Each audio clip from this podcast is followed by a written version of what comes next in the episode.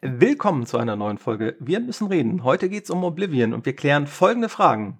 Was hat es eigentlich mit dem Leveln auf sich? Was zum Teufel ist ein Hannebumble? Wie eine Rev-ID den Spielspaß zerstören kann. Wie Pferderüstungen zum Diskurs führen können. Und Main Story oder doch besser Nebenquests? Das alles und noch viel mehr in den nächsten dreieinhalb Tagen gleich nach dem Intro.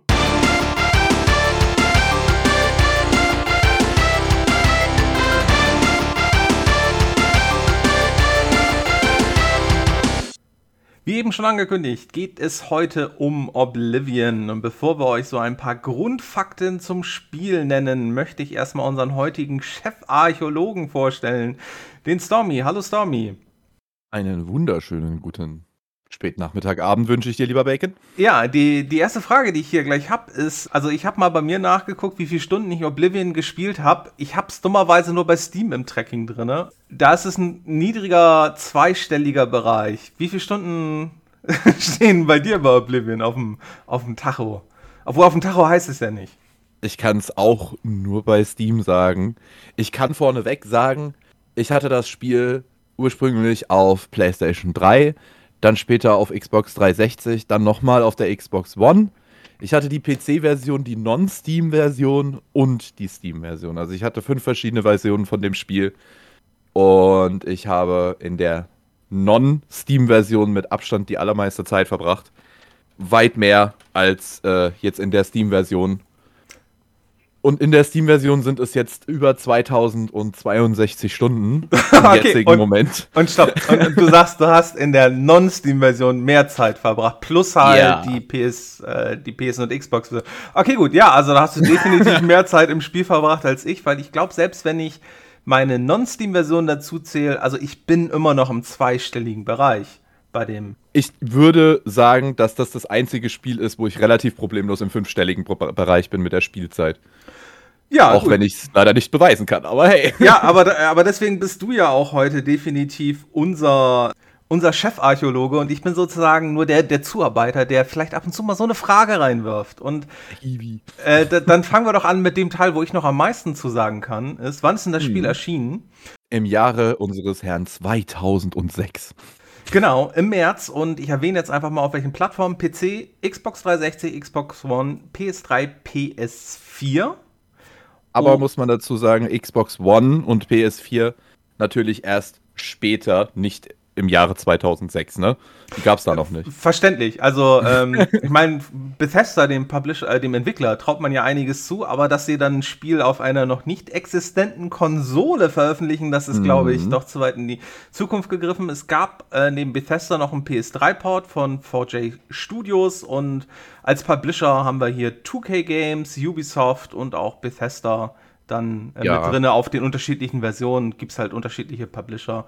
Genau, eine der wichtigsten Sachen und vermutlich eine der Personen, die viele reguläre, also viele Menschen, die schon länger mal Computerspielen kennen, ist der leitende Entwickler Todd Howard. Ähm, den mhm. Namen hat man wahrscheinlich schon mal gehört, wenn man sich mit äh, Spielen beschäftigt. Lead Designer war Ken Rolston und der Komponist Jeremy Soule.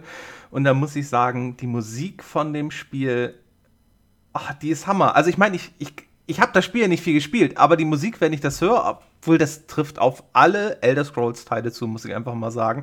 Also Morrowind, Oblivion, Skyrim, also vor allem die letzten drei. Ja, das ist einfach geile Musik mit einem tierischen Wiedererkennungswert. Ja, da muss man halt auch sagen, Jeremy Soule hat halt auch die Musik für genau diese Elder Scrolls Teile gemacht. Für Morrowind, Oblivion und für Skyrim und für die Elder Scrolls Online. Also das ist halt überall derselbe und der Jeremy Soule, das ist wie Jasper Kidd, der ist in Sachen äh, Videospiele, Musik einfach ein absolutes Urgestein. Der ist. Das ist wie Hans Zimmer, so ein bisschen, dass du hörst es und du weißt es, es wird gut.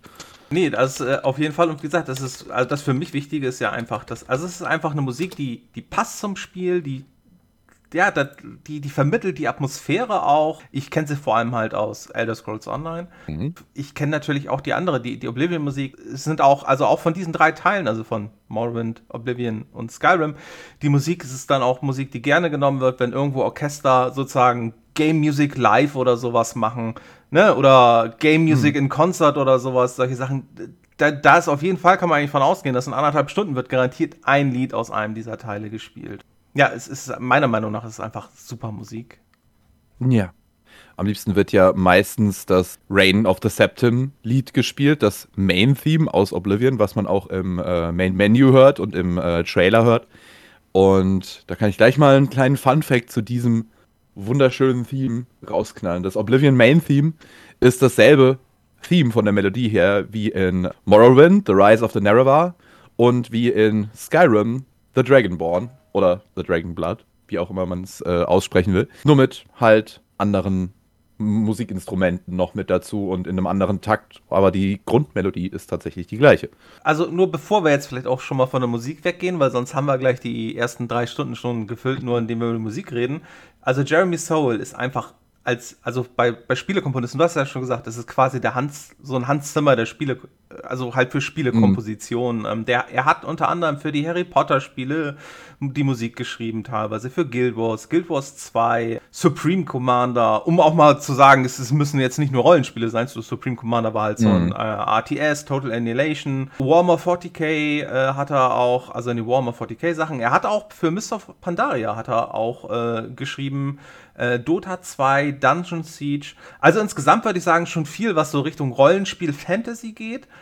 Aber äh, ganz, ganz wichtig. Aber, aber eine, äh, hier die eine breite Star Wars Knights of the Old Republic Spiele. Oh ja, genau. Ja, die, die, die, ja, die wollen wir nicht, äh, nicht, äh, nicht, nicht unterschlagen, weil ähm, auch äh, zu denen kommen wir hm. sicherlich in einer eigenen Folge irgendwann mal. Ähm, weil, Mit Sicherheit. ja, äh, grandiose Werke. Aber gut, kommen wir zurück zu Oblivion. Also 2006 erschienen. Und bevor wir jetzt vielleicht so wirklich in die Story reingehen, würde ich vielleicht so ein paar andere Sachen vorher rausnehmen. Und zwar, das war das erste, also widersprich mir bitte, wenn ich falsch liege, das war das erste Elder Scrolls, was auf Konsolen erschienen ist. Das ist so nicht ganz korrekt. Morrowind gab es auch schon vorher auf der alten Xbox Classic. Okay, aber auf der Xbox Classic war, war das, also ähm, für die PS3 und die Xbox 360 war, glaube ich, der Release ungefähr zeitgleich zur PC-Version. Das war für PlayStation 3 im April und für Xbox 360 im März die Veröffentlichung. Das ist für mich ungefähr gleich. Okay, gut. Ein Monat später ist immer noch das gleiche, es passt schon. Ja, ja, also es ist halt immer noch, immer noch ähnlich. Es hast ja auch heutzutage ab und zu, dass irgendwie ein Spiel dann, keine Ahnung, auf der einen Konsole kommt es ein bisschen früher raus, ist vielleicht eine Zeit lang ein Exklusivtitel oder aus irgendwelchen Gründen verschieben sich dann ja manchmal auch Spiele auf gewissen, auf gewissen Konsolen. Okay, jetzt hast, du mir, jetzt hast du mir natürlich total aus dem Konzept gebracht, weil Morrowind ja auch sozusagen schon dann scheinbar für Konsolen rauskam. Ich wollte eigentlich sagen, die Steuerung, da hat man aber gemerkt, dass so ein Multiplattform-Release ja nicht unbedingt ideal ist, oder? Also wenn, wenn man so ja. gerade Menüsteuerung, wir kommen auch noch zum Spiel, aber, aber den Punkt will ich vorwegnehmen. Ja, also dieser, dieser Multiplattform-Release, es war halt eine Steuerung, die war auf, aufs Gamepad eigentlich ausgelegt. Also auf dem, auf dem PC äh, war es für mich eigentlich dann erst spielbar, nachdem ich entsprechend ein, zwei, äh, nachdem ich da einen Mod dann installiert hatte, der mhm. mir halt irgendwie eine komplett andere Menüsteuerung erlaubt hatte. Halt eine ja. für mich aus meiner Meinung nach vernünftige. Also da hatte Morrowind noch ein bisschen tatsächlich die Nase vorn, weil diese Menüsteuerung sowohl mit Maus als auch mit Controller tatsächlich sehr gut funktioniert hat. Da hattest du ja dieses praktisch so einen Kasten mit deinen ganzen Items drin. Und äh, das ging.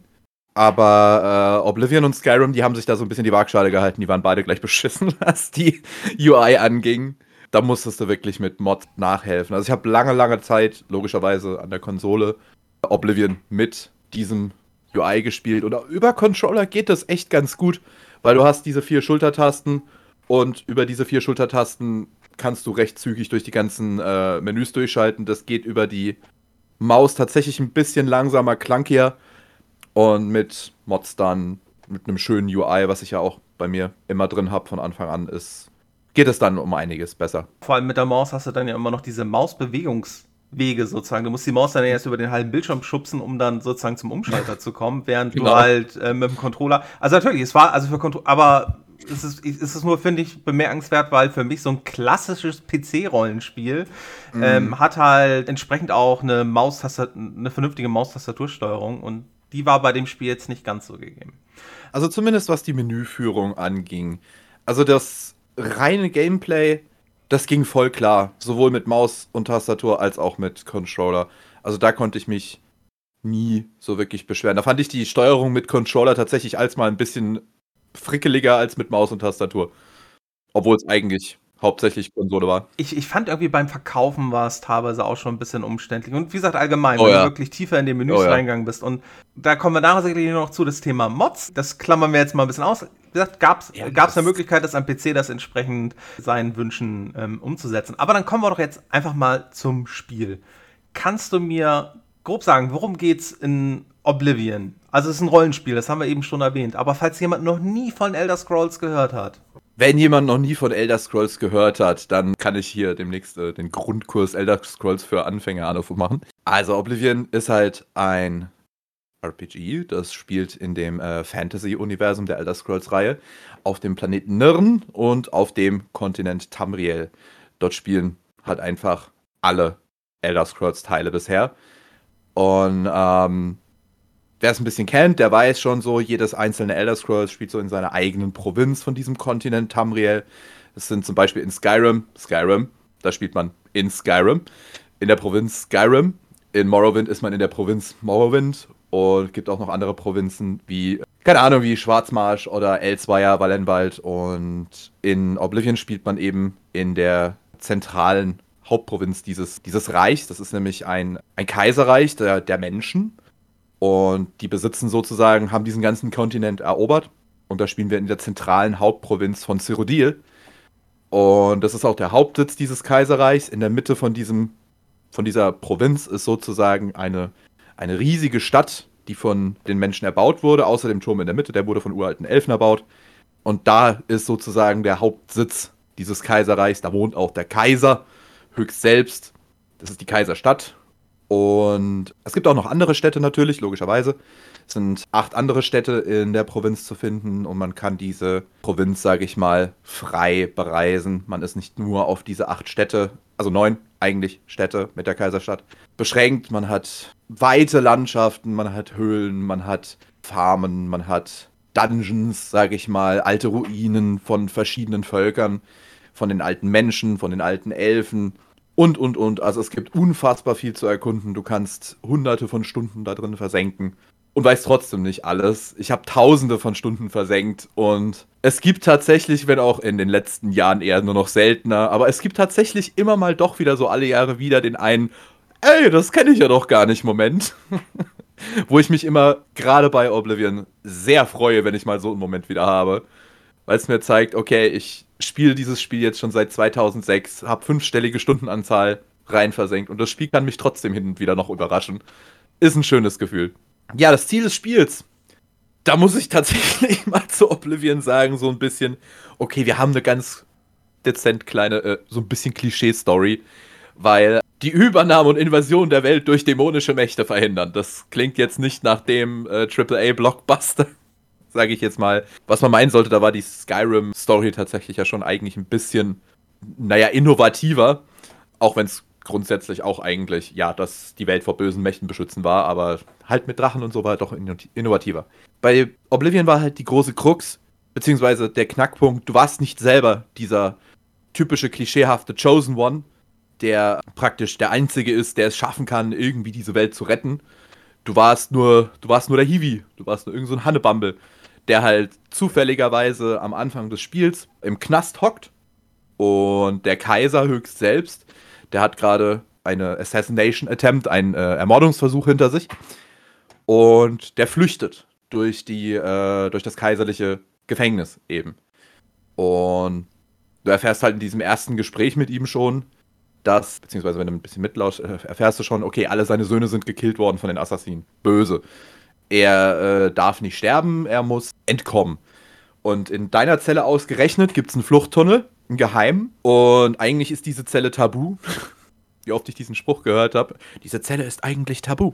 Ja, eigentlich irgendein kaiserlicher Soldat bei der Wache hat gepennt und hat mich halt in diese Zelle geschmissen. Und deswegen habe ich das unbeschreibbare Glück, dass der Kaiser durch meine Zelle fliehen möchte und äh, mir tatsächlich eine sehr kaiserliche imperiale Absolution erteilt und mir sagt, ja, okay, du darfst fliehen, wir gehen ja jetzt eh hier durch deine Zelle, hier durch den Tunnel. Er hätte mich auch da verrecken lassen können, aber nein, hat er nicht gemacht, weil er hat mich in seinen Träumen vorher gesehen und er weiß, dass ich noch ein großes Schicksal in dieser Welt zum Guten oder zum Schlechten habe und dass er da als niederer Sterblicher definitiv nicht interferieren will mit den Göttern. Deswegen lässt er mich raus und schickt mich dann am Ende des Tutorials, was diese, dieser Kerker und diese Abwasserkanäle halt einfach sind, ist das Tutorial des Spiels. Am Ende dieses Tutorials stirbt er halt. Die Assassinen schaffen es dann doch noch. Und er gibt uns dann den Auftrag, mit den letzten noch lebenden Erben zu finden, den er hat. Seinen, Entschuldigung für das Wort, seinen Bastardsohn, den er halt außerehelich gezeugt hat. Deswegen, nicht weil er jetzt irgendwie schlimm wäre oder so. Den zu finden und ihm das Amulett der Könige zu bringen. Und da steigt man ein und man muss diesen Chosen One, der eben der Chosen One ist, finden. Bacon, du meldest dich. Ja, genau. Ich habe da gleich zwei, drei Fragen. Erstens, was ist Hannebumble? Also ich vermute, dass es einfach irgendwie, also das ist halt ein Wort, was, ja, genau. Aber dann haben wir das geklärt, weil, wie gesagt, wir haben keine Untertitel oder sowas, sondern, mhm. aber dann haben wir das geklärt. Ähm, dann hätte ich jetzt auch direkt eine Frage zu dem, zu dem Spieler selbst, also zu dem Charakter, mhm. den man spielt. Das ist ja. ja. für mich auch ein Markenzeichen von, von Elder Scrolls. Es gibt bei Rollenspielen ja immer diese, keine Ahnung, es gibt das, das Action-Genre mit Diablo, da wähle ich halt aus, keine Ahnung, ich bin äh, ein Bogenschütze und vielleicht mache ich noch so minimal was an meinem Charakter. Wie, wie sieht die Charaktererstellung aus in, in Oblivion? Habe ich da irgendwie, kann ich zwischen Völkern wählen? Kann ich mein Aussehen ein bisschen definieren? Oh ja, also es war jetzt noch nicht so dermaßen unfassbar krass ausgefeilt wie jetzt bei Skyrim. Und selbst der in Skyrim hat ja teilweise noch so ein paar Sachen, die zu wünschen übrig lassen. Aber er war schon sehr viel besser, der Character Editor, als in äh, Morrowind. Die groben Grundlagen gingen auf jeden Fall klar. Man hatte damals aber halt schon noch so ein bisschen diesen für Oblivion relativ typischen und auch echt ikonischen, leicht so ein bisschen cartoony Look, sag ich mal. Ist es ist nicht direkt cartoony, aber es wirkt schon so ein bisschen, sag ich mal, slapstickig, so im Vergleich jetzt direkt zu Skyrim oder auch zu Morrowind. Also man erkennt Oblivion-Charaktere eigentlich unter Hunderten sofort heraus und weiß, der ist aus Oblivion und sonst aus nichts. Klassenmäßig, da ging eigentlich alles dieses RPG-typische äh, Krieger, Magier, Dieb. Und man konnte halt aus diesen drei Klassen, je nachdem, wie man eben seine Fertigkeiten zusammengemischt und gewürfelt hatte, einfach unzählige Mischklassen erstellen ob du jetzt äh, einen Ranger erstellt hast oder einen Kampfmagier oder einen Paladin oder was weiß der Teufel nicht alles. Das ging alles. Und rassenmäßig hat man natürlich die Elder Scrolls typischen Rassen. Man hat die Kaiserlichen, die Bretonen, die Rotwadonen, die Not Nord, die Altmer, die Bosmer, die Dunmer, die Orsimer, die Argonier und die Khajiiten. Das sind die typischen zehn Elder Scrolls Rassen. Entschuldigung, dass ich ja eben reingeredet Für alle, die, die vielleicht wirklich noch nie Oblivion oder ein Elder Scrolls gespielt haben. Also es ist alles Mögliche dabei von Elfen, Menschen, Orks, katzenähnliche Wesen. Also, obwohl kann man eigentlich schon sagen, Katzenwesen kommt ja schon hin. Also man hat da schon eine recht breite Palette. Also gerade im Meine Ver Freunde, die Argonia hast du nicht erwähnt. Meine Reptilienbrüder. Entschuldigung, ja, nein. Oh, wie, wie konnte ich die vergessen? N natürlich kann man auch äh, ja, Reptilien spielen ohne hier auf Verschwörungstheorien irgendwie. Aber yeah, yeah, yeah. also die leben auch ober der, also nicht, die leben nicht im Erdinneren. Äh, so viel halten wir dazu fest. Und ähm, du hattest eben schon, als du das Tutorial erklärt hast, das ist für mich auch was Typisches von der Elder Scrolls Serie. Dieses, dieses Einführen, wirklich dieses kom komplett so in der Story. Also das hat man ja später auch in Skyrim, wo man dann auf diesem mhm wo man so eine kleine Kutschfahrt hat, um es mal nett zu beschreiben. Und das ist für mich einfach schon ein ziemliches Markenzeichen der Serie. Mhm. Auch ein Markenzeichen der Serie ist, by the way, falls dem einen oder anderen das nicht über die Jahre schon aufgefallen ist oder falls man nur ein Elder Scrolls Teil gespielt hat, in jedem Elder Scrolls Teil, auch in die Elder Scrolls Online, startet man in irgendeiner Form als eine Art von Gefangener. Entweder sitzt man direkt noch im Bau oder man wird gerade entlassen oder man wird gerade im Fall von Skyrim zu seiner Hinrichtung geführt oder im Fall von Online da weiß ich gerade gar nicht mehr. Da startet man, glaube ich, in Kalthafen, oder? Oder ist es mittlerweile anders da? Jein, also ähm, in der aktuellen Version ist es eigentlich so, man startet in einem Gefängnis, kämpft sich ein bisschen raus und sucht sich dann danach aus, wo man weiterzieht, hat dann eine Auswahl zwischen den unterschiedlichen Gebieten. Aber ja, also deswegen finde ich, ist es sehr passend, weil auch dort startest du in einem Gefängnis, musst dich so, äh, musst dich ein bisschen freikämpfen, weißt noch gar nicht so, was so wirklich großartig in der Welt passiert und dann geht es irgendwie nach und nach immer weiter in die Welt hinaus. Du hattest vorhin schon, und das finde ich eigentlich ganz wichtig, erwähnt, man kann ja eigentlich dann später beim Spielen festlegen, was man so wird, also in welche Richtung man geht. Und wie, wie funktioniert das in Oblivion? Also habe ich irgendwie Level-Ups und dann darf ich meine fünf Stärkepunkte verteilen und mir eine Fertigkeit aussuchen? Oder, oder, oder, oder wie, wie, wie sorge ich für Fortschritt für mich in Oblivion?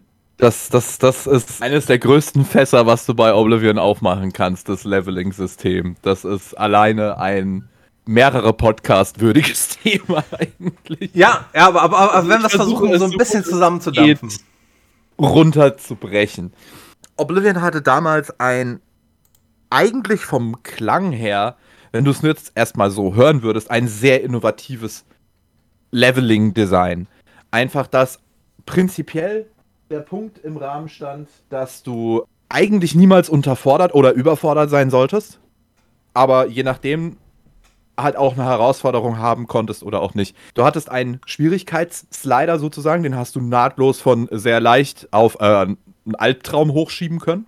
Und äh, je nachdem, wie du diesen Slider halt bewegt hast, haben sich deine Gegner halt trotzdem deinem Level entsprechend, sag ich mal, angepasst. So zumindest der Grundgedanke. Die haben das auch getan.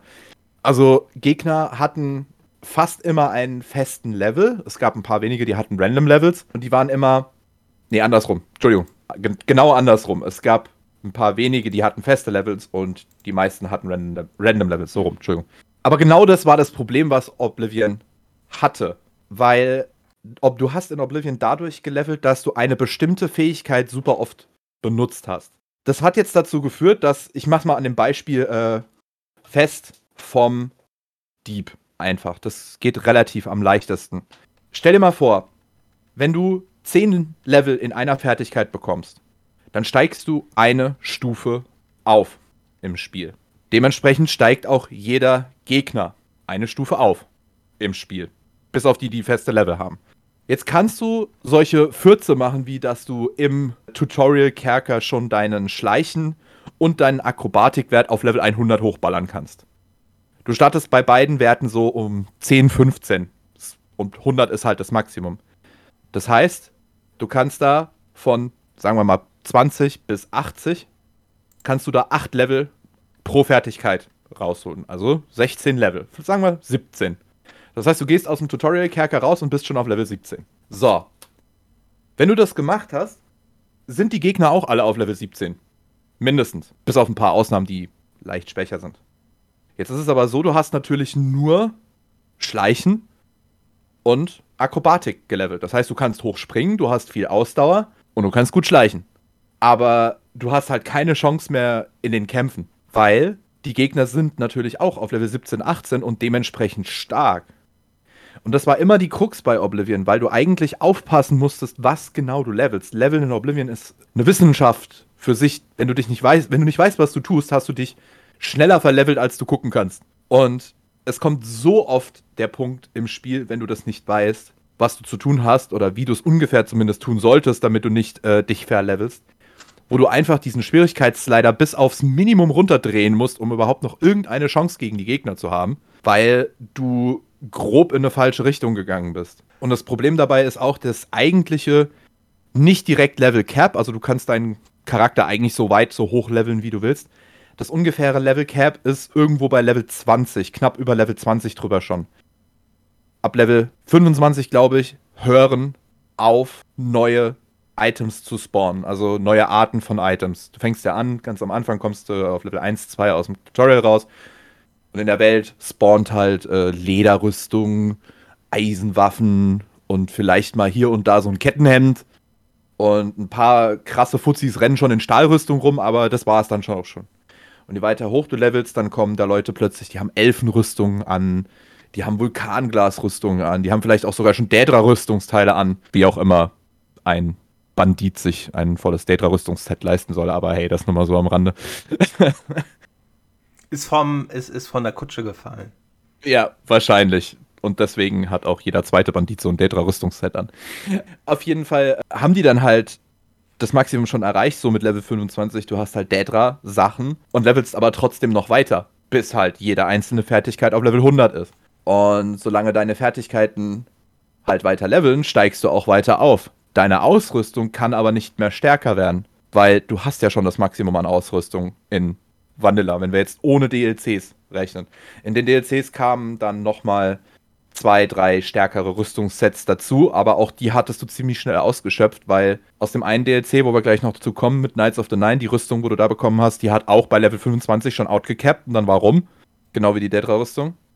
Und bei dem anderen größeren DLC, die eine stärk zwei stärkere Rüstung, wo es gab, die waren halt auch nur bis Level 28 und 30. Und es ist kein Problem in Oblivion, einen höheren Level zu erreichen. Also man hatte immer die Chance, sich sehr schnell äh, zu softlocken, dass die das Spiel einfach unschlagbar schwer wurde, dass die Gegner einfach viel zu sch schwer einfach für dich wurden, selbst wenn du diesen Slider komplett runtergedreht hast, damit die Gegner eigentlich wenig Schaden machen, wenig aushalten. Also es war eine Krux. Und jetzt zu versuchen zu erklären, wie man diese Krux umgehen kann, das äh, würde ich jetzt lieber lassen, weil das ist jetzt nicht so leicht.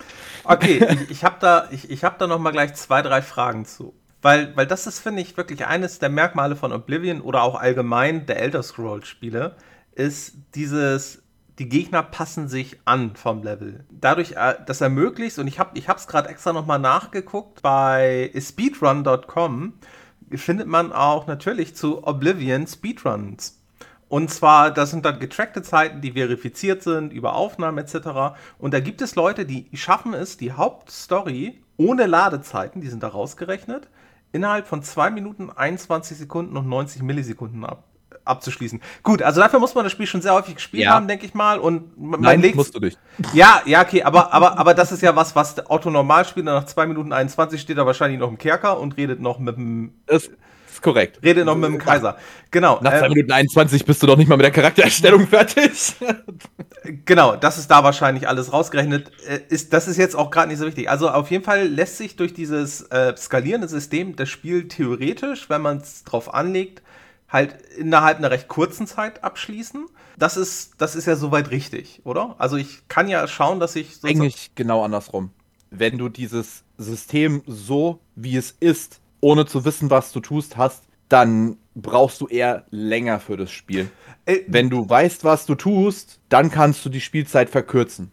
Genau, aber, aber das ist für mich beispielsweise auch ein, also in Skyrim ist es glaube ich genauso und Morrowind war es damals auch so dass es da sozusagen immer Leute gab, die kannten das Spiel natürlich in- und auswendig und die haben halt sozusagen dann immer probiert, weil halt dieses Level-System der Gegner ja so mitskaliert, das Spiel in halt möglichst kurzer Zeit abzuschließen, weil du kannst ja quasi zum, in Anführungsstrichen, Endgegner gehen, den umklatschen. Solange der nicht ein Mindestlevel hat, äh, ist der dann ja auch nur Level 2 oder 3 und hält entsprechend dann auch nicht mehr aus. Aber das mit diesem Speedrun, das liegt tatsächlich an was anderem. Das liegt am Spieldesign tatsächlich, wie das Spiel funktioniert. Weil du musst praktisch nur aus diesem Kerker rauskommen und das kriegst du ganz schnell hin und musst in die Kaiserstadt hochkommen. Weil, äh, Spoiler, die große Endschlacht in Oblivion findet in der Kaiserstadt oben statt. Und Oblivion hat sich halt ganz oft dieses Tricks, äh, sage ich mal, äh, diesen Trick verwendet, dass Türen, die zu bestimmten Orten führen, einfach schon da sind. Das heißt, du kannst die sogar auf dem Radar sehen. Du siehst da ein Tür-Icon irgendwo im Nichts schweben. Und das ist da auch so. Du kannst, äh, wenn du äh, zum, wie heißt er nochmal, in den Tempelbezirk der Kaiserstadt gehst, da gibt es den Tempel des einen. Dieser Tempel hat zwei Türen. Du siehst aber als Spieler, und wenn du es nicht weißt, nur eine Tür. Wenn du auf dein Radar guckst, siehst du, dass direkt hinter dieser Tür aber noch eine zweite Tür ist. Du musst also nur durch das, nur in Anführungszeichen, das ist der einzige Part, der schwer ist an diesem ganzen Speedrun. Du musst nur auf das Dach des Tempels kommen, wo du nämlich durchfällst, weil das hat keine Kollision, und durch diese Tür gehen. Und du bist sofort im Endschlachtbereich von diesem, äh, von dieser Stadt. Und dann wartest du 24 Stunden, dadurch spawnen alle Gegner und der Chosen One und dann drehst du dich einfach nur um und gehst noch einmal durch die Tür, durch die du gerade gekommen bist und sofort wird die Endsequenz getriggert. Das ist der einzige Grund, wieso man Oblivion so schnell abschließen äh, schließen kann. Okay, aber ich weiß, beim, bei, beim Morrowind, da war es, glaube ich, noch nicht ganz so extrem. Da gab es damals aber halt auch Leute, die, die haben es sozusagen ausgenutzt, dass man sozusagen auch irgendwie an Orte schon von Anfang an kommen kann, wo man eigentlich ja so noch gar nicht hingeschickt wird. Also man kann halt die Story größtenteils überspringen. Ja gut, aber bei Morrowind konntest du die Story ja auch noch killen, die Hauptstory.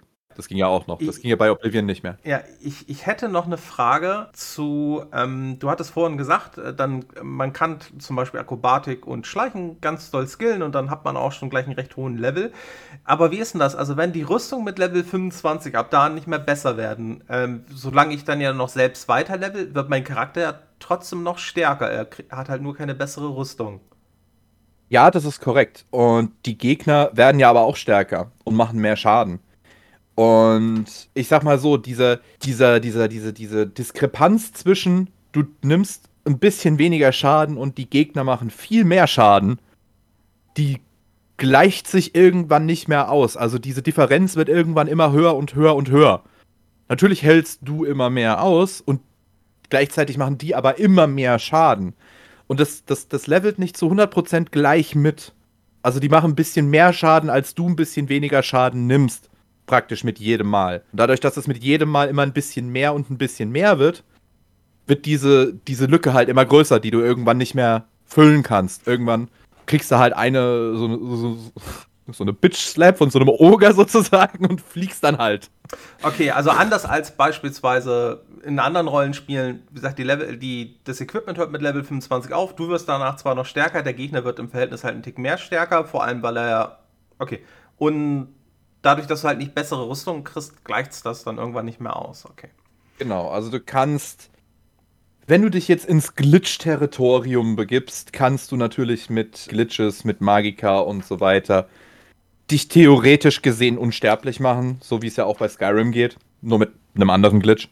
Und das ein bisschen aushebeln, aber das ist ja eigentlich nicht Sinn der Sache, ne? dass äh, man von vornherein das Wissen um Glitches und Game-Breaking, und die sind auch wirklich Game-Breaking eigentlich, Fehlern ausnutzen, dass du dieses Wissen haben musst, dass du auf jeden Fall das Spiel problemlos schaffst und überlebst. Also das es sollte eigentlich nicht vorausgesetzt sein. Ne? Vor allem, das ist ja auch, also keine Ahnung, gerade als Otto-Normalspieler glitche ich ja auch nicht, also benutze ich ja auch nicht unbedingt solche Sachen in Spielen. Ich habe gerade nochmal geguckt, by the way, wir sind sogar bei äh, Level 20. Mhm. Vulkanglas und dätrische Ausrüstung startet ab Level 20. Okay. Also noch weiter unten sogar. Ich habe nämlich extra meine beiden Lösungsbücher für die Elder Scrolls Oblivion und für die Elder Scrolls 4 The Shivering Isles hier extra nochmal äh, für ein paar kleine Zusatzinformationen auch mit rausgeholt.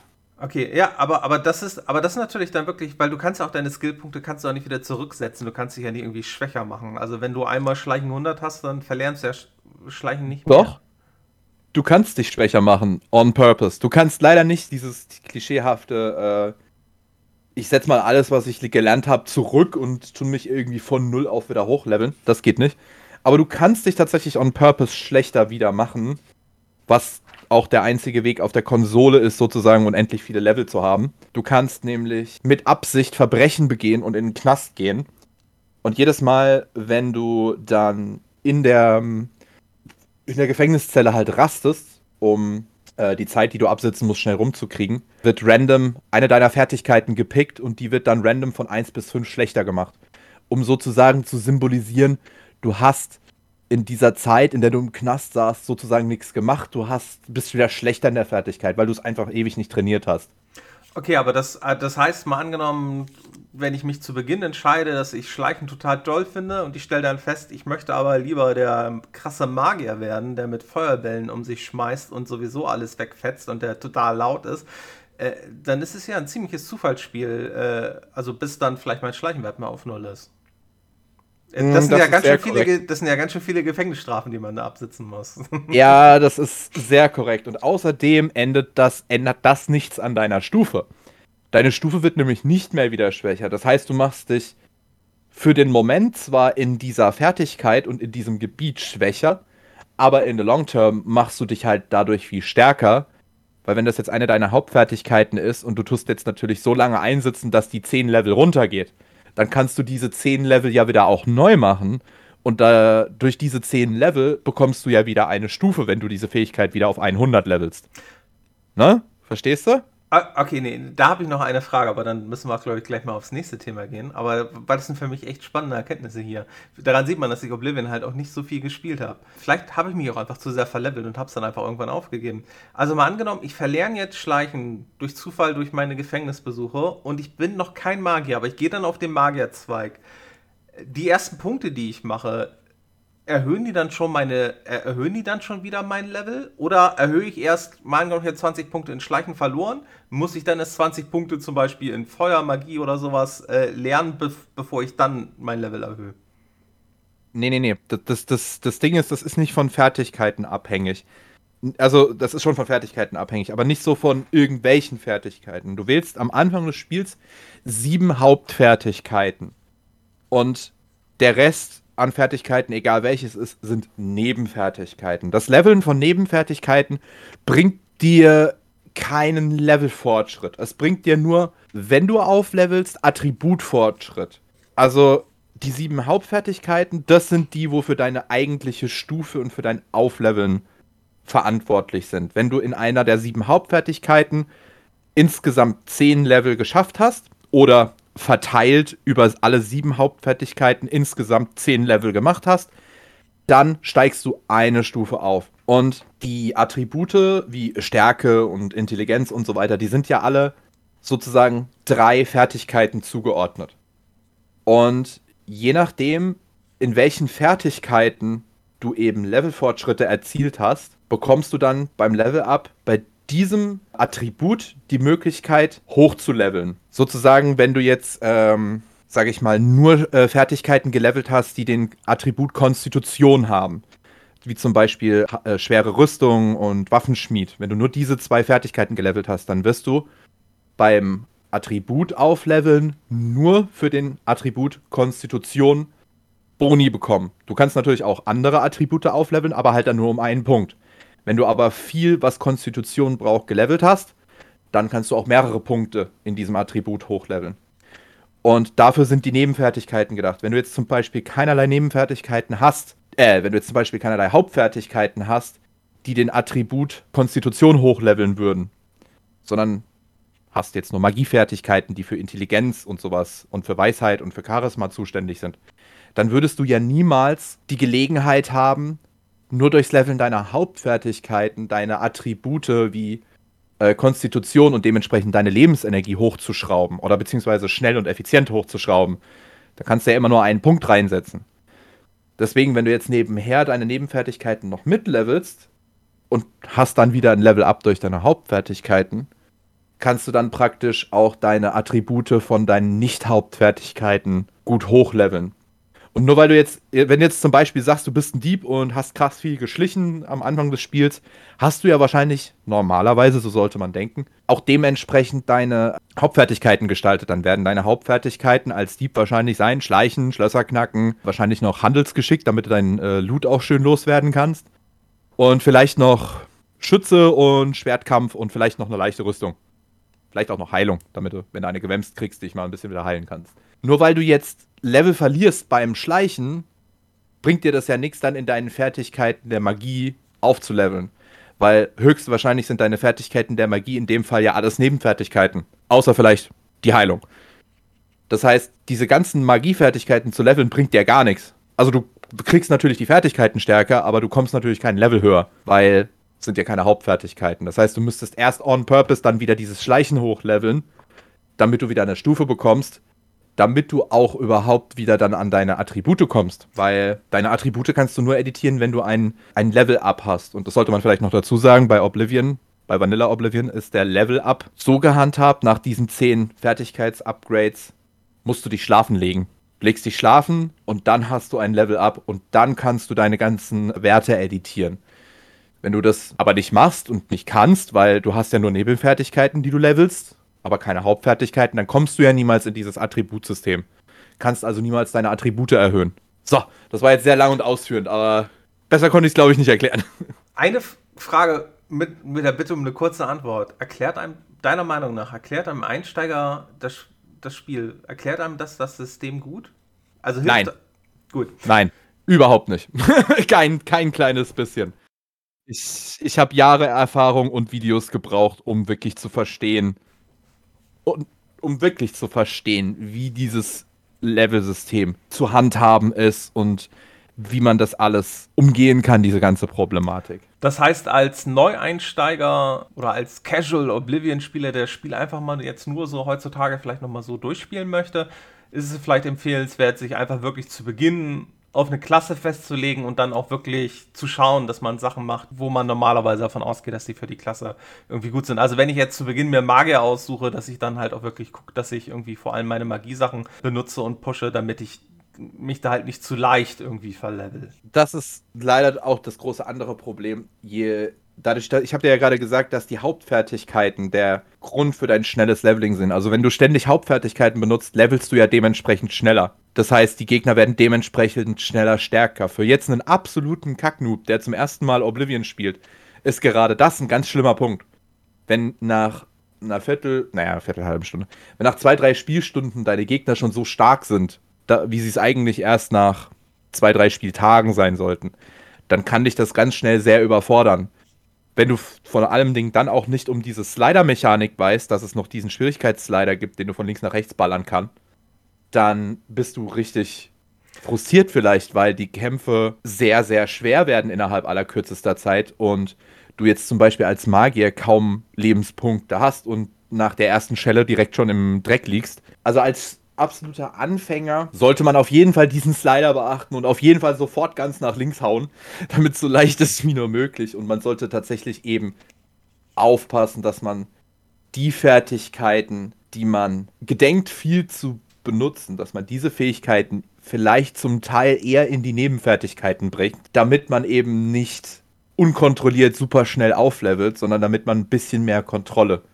über die Schnelligkeit seines Levels hat. Und man sollte sich dann vielleicht auch vorher einmal grob einen kurzen Guide oder sowas vielleicht dazu durchlesen. Ja. Dann hat man vermutlich mehr Spaß beim Spiel. Gut, gehen wir jetzt mal vom Leveling weg. Ja, das ist Wie ein gesagt, großer Punkt unser Dr. Stormy, der da seine Diplomarbeit hat im Ausgraben mhm. der Levelmechaniken in Oblivion, der bei Bedarf halten wir da einfach mal einen extra Vortrag drüber und widmen uns da mal wirklich zwei Stunden oder sowas. Aber, aber kommen wir jetzt zurück, äh, zu, zurück zum eigentlichen Spiel. Also wir haben jetzt das Tutorial durch und unser Charakter ist erstellt, der, der Kaiser ist tot. Was, was macht man so in diesem, in, in, in dem Spiel? Gibt es, also ich, ich hau einfach mal ein Stichwort rein. Gilden. Wenn ich jetzt hier das Stichwort Gilden gebe, woran denkst du dann im Spiel? Was, was gibt es hier für Gilden? Kann man sich den anschließen? Kann man sich allen anschließen? Gibt es wichtigere oder unwichtigere Gilden? Also, wenn ich das Wort Gilden in Bezug auf Oblivion höre, das erste, was mir einfällt, ist einige der geilsten und am bestesten ausgearbeiteten und unterhaltsamsten Quests, die ich jemals in einem Videospiel gesehen habe aber auch das genaue Gegenteil. Ein paar der frustrierendsten und absolut bescheuertsten Quests, die ich jemals gesehen habe. Und im Falle der Kriegergilde das gute alte Klischee Ratten im Keller. Wer kennt's nicht? auch das gibt's natürlich in Oblivion. Also ja, wenn du aus dem Kerker herauskommst, kann ich ganz kurz eine kleine, wirklich kurz, eine kleine nette Side-Anekdote mit reinstreuen. Du kommst raus, und stehst in diesem Kerkereingang und vor dir liegt ein bisschen der See, der Romare See, auf dem auch die Kaiserstadt steht. Und direkt vor dir ist auf so einer kleinen Insel in diesem See ist schon die uralte Eileiden-Ruine. Das ist ein uraltes Elfenvolk, die Eileiden. Die Ruine Wilverin. Die Sonne geht wahrscheinlich gerade so ein bisschen unter. Der Himmel ist höchstwahrscheinlich so ein bisschen dämmerungsrosa. Du hörst diese Musik und das war meine erste so richtige, sage ich mal, Erfahrung mit Oblivion. Und das ist mit einer der Gründe, weswegen ich Oblivion so liebe, weil immer dieses, das war das erste Mal, wo du, das ist immer so das erste Mal, wo du mit dieser Atmosphäre so konfrontiert wirst, einfach. Diese ganz spezielle Oblivion-Atmosphäre. Und das ist die, die mich bis heute absolut hat und auch nicht loslässt. Das wollte ich nur gerade so sagen zum Thema rauskommen aus dem Tutorial-Gebiet. Auf jeden Fall, wenn du aus dem Tutorial-Gebiet rauskommst, steht ja basically die ganze Welt offen. Der Kaiser hat ja gesagt, hey, also hier. Also ganz Cyrodiil, um das eben anzumerken, ne? Weil das ist. Ah, ja, okay, die ganze Provinz Cyrodiil, klar, natürlich. Nicht die ganze Welt. Es sei denn, du hast Mods installiert, dann kannst du auch ein bisschen mehr erkunden. Aber hey, auf jeden Fall hatte der Kaiser kurz bevor er abgenippelt ist gesagt: Hier hast du das Amulett der Kaiser, bring es zu Person XY. Joffrey heißt er, aber ich will jetzt nicht allzu viel mit Namen um mich schmeißen. In Stadt XY, Koroll, und sag mal dem, hey, äh, ich bin tot, alle meine Erben sind tot, hol mal den geheimen Erben aus dem Keller. sozusagen. Und äh, gib dem mal das Amulett der Könige, damit der sich zum Kaiser krönen kann, damit der verhindern kann, dass die Welt äh, hops genommen wird von irgendwelchen Dämonen. Und du kannst jetzt natürlich sagen, yo, Kaiser, zu Befehl, ich, äh, hier, ich renne, ganz stramm stehe ich und let's go. Du kannst auch sagen, was interessiert mich der alte Sack? Wenn der so blöd ist, durch meine Zelle zu fliehen, ist sein Pech. Ich gehe jetzt erstmal einen saufen. Kannst natürlich auch mal. Oder erstmal ans ganz andere Ende von Cyrodiil reisen. Oder wenn du Mods hast, auch ans andere Ende der Welt reisen. Oder in eine ganz andere Welt reisen. Kannst alles machen, das ist scheißegal. Es hat keinen sozusagen großartigen Unterschied. Es macht, es macht keinen Unterschied, ob du dir extremst viel Zeit lässt und praktisch buchstäblich alles, was das Spiel zu bieten hat, erstmal durchspielst, bevor du dich dann irgendwann der Hauptquest zuwendest. Oder ob du sofort die Hauptquest machst und alles nebensächliche erst danach machst. Das macht keinen Unterschied. Außer ein bisschen im, eben wegen diesem Leveling-System im Gameplay. Die Main Quest kann schon ein bisschen böse sein zum Ende hin. Mit der Stärke der Gegner, beziehungsweise mit der Schwäche deiner Kameraden. Ja, wenn du zu hoch gelevelt bist, kannst du da Probleme kriegen. Du kannst zum Beispiel auch gewisse Gilden eben aufsuchen. Wir haben die gute alte Kriegergilde, die gute alte Magiergilde, die gute alte Diebesgilde und die, die dunkle Bruderschaft, was sozusagen eine Assassinengilde ist. Also nicht nur sozusagen, es ist eine Assassinengilde. Also die Kriegergilden und Magiergilden, Questline, muss ich tatsächlich sagen, sind sehr, naja, größtenteils recht generisch. Das war dieses andere Extrem, was ich vorhin angesprochen habe. Leider sind die Kriegergilden und Magiergilden-Quests beide, die kompletten Questlines, nicht wirklich viel in Erinnerung geblieben. Außer eben relativ am Anfang bei der Kriegergilde diese klischeehafte Quest mit dem Ratten im Keller, die aber einen ziemlich bekloppten Twist hat, was mit einer der Gründe ist, weswegen ich Oblivion so mag, weil bei Oblivion merkst du halt wirklich, da ist, da ist, da waren teilweise ein paar Entwickler aus Fallout New Vegas mit dabei. Und dementsprechend sind manche Quests halt auch ein bisschen gaga, sage ich mal, und ein bisschen auf der unterhaltsameren Seite geschrieben, als einfach nur Bier, Ernst, Roleplay, let's go. Sondern mit Humor im Hinterkopf geschrieben und das merkst du.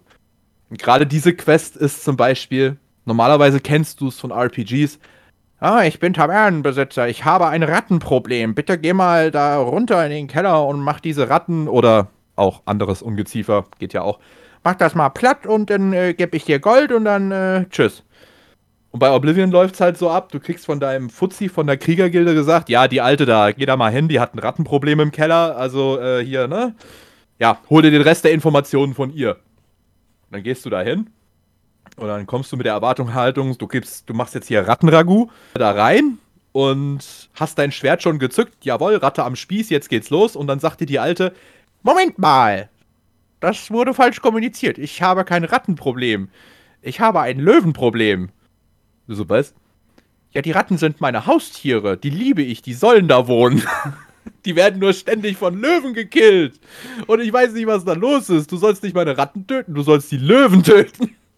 Und dann denkst du dir nur so, äh, Moment mal, was? Immerhin kriegst du die Info, bevor du die Ratten tötest, oder? Also du kriegst zumindest die Info, dass es nicht die Ratten sind, die du ja. töten sollst. Es ist jetzt nicht ganz so abgelaufen, wie ich das gerade gesagt habe. Aber bevor du in den Keller gehst, sagt die Frau dir, hey, Moment, stopp, nicht meine Ratten töten. Irgendwas anderes ist wichtig. Das mit den Löwen bekommst du, glaube ich, erst ein bisschen später raus. Das sagt sie, glaube ich, gar nicht mal so zu dir. Also du Musst herausfinden, was ihre Ratten tötet, vielmehr. So rum. Aber, aber so ab und zu so abgedrehte Quests in so einem Rollenspiel, was ja tausende von Quests hat, ist, ist, ja, ist ja auch einfach ganz schön zur Auflockerung. Also in, am meisten habe ich halt von den Elder Scrolls Teilen Elder Scrolls Online gespielt und auch dort gab es ab und zu Quests, wenn du, wenn du da hörst, was dir der NPC sagt, denkst du im ersten Moment, ey, wir hätten sich diesen werden sich diesen krassen Scheiß ausgedacht. Und Scheiß jetzt wirklich im, im, positiven Sinne, weil einen das Spiel einfach ja. ab und zu überrascht und, und dann auch, finde ich, äh, finde ich dann auch vor allem so eine humoristische Note oder eine, ne, dass das Spiel sich nicht ganz ernst unbedingt immer nimmt, ist dann auch, finde ich, schon mal vollkommen in Ordnung. Ja, es ist super gemacht einfach bei Oblivion und du merkst es leider viel mehr bei den Nebenquests als bei der Hauptquest. Die Hauptquest ist tatsächlich schon so ein, ich sag mal, ein Müh trocken ist, ist schon, äh, vor allem wenn du die ersten paar Male spielst und so immer mal wieder Details am Rande mitbekommst, ist es schon interessant, aber es ist halt schon eher so größtenteils das generische rette XY Stadt, Charakter, hole Gegenstand XY und bring zu Charakter X. Und bis auf die letzten zwei, drei, vier Quests, sage ich mal, ist die auch schon relativ generisch und leider auch sehr viel Wiederholung in der Hauptquest verbaut. Weil es gibt da diese Gameplay-Mechanik mit den Oblivion-Toren, also buchstäbliche Tore zur Hölle, die sich, wenn du anfängst, die Hauptquests zu verfolgen, öffnen sich in der ganzen Spielwelt random generiert diese Tore. Es gibt von Anfang an im Spiel gibt's eine, eins dieser Tore, das ist immer da.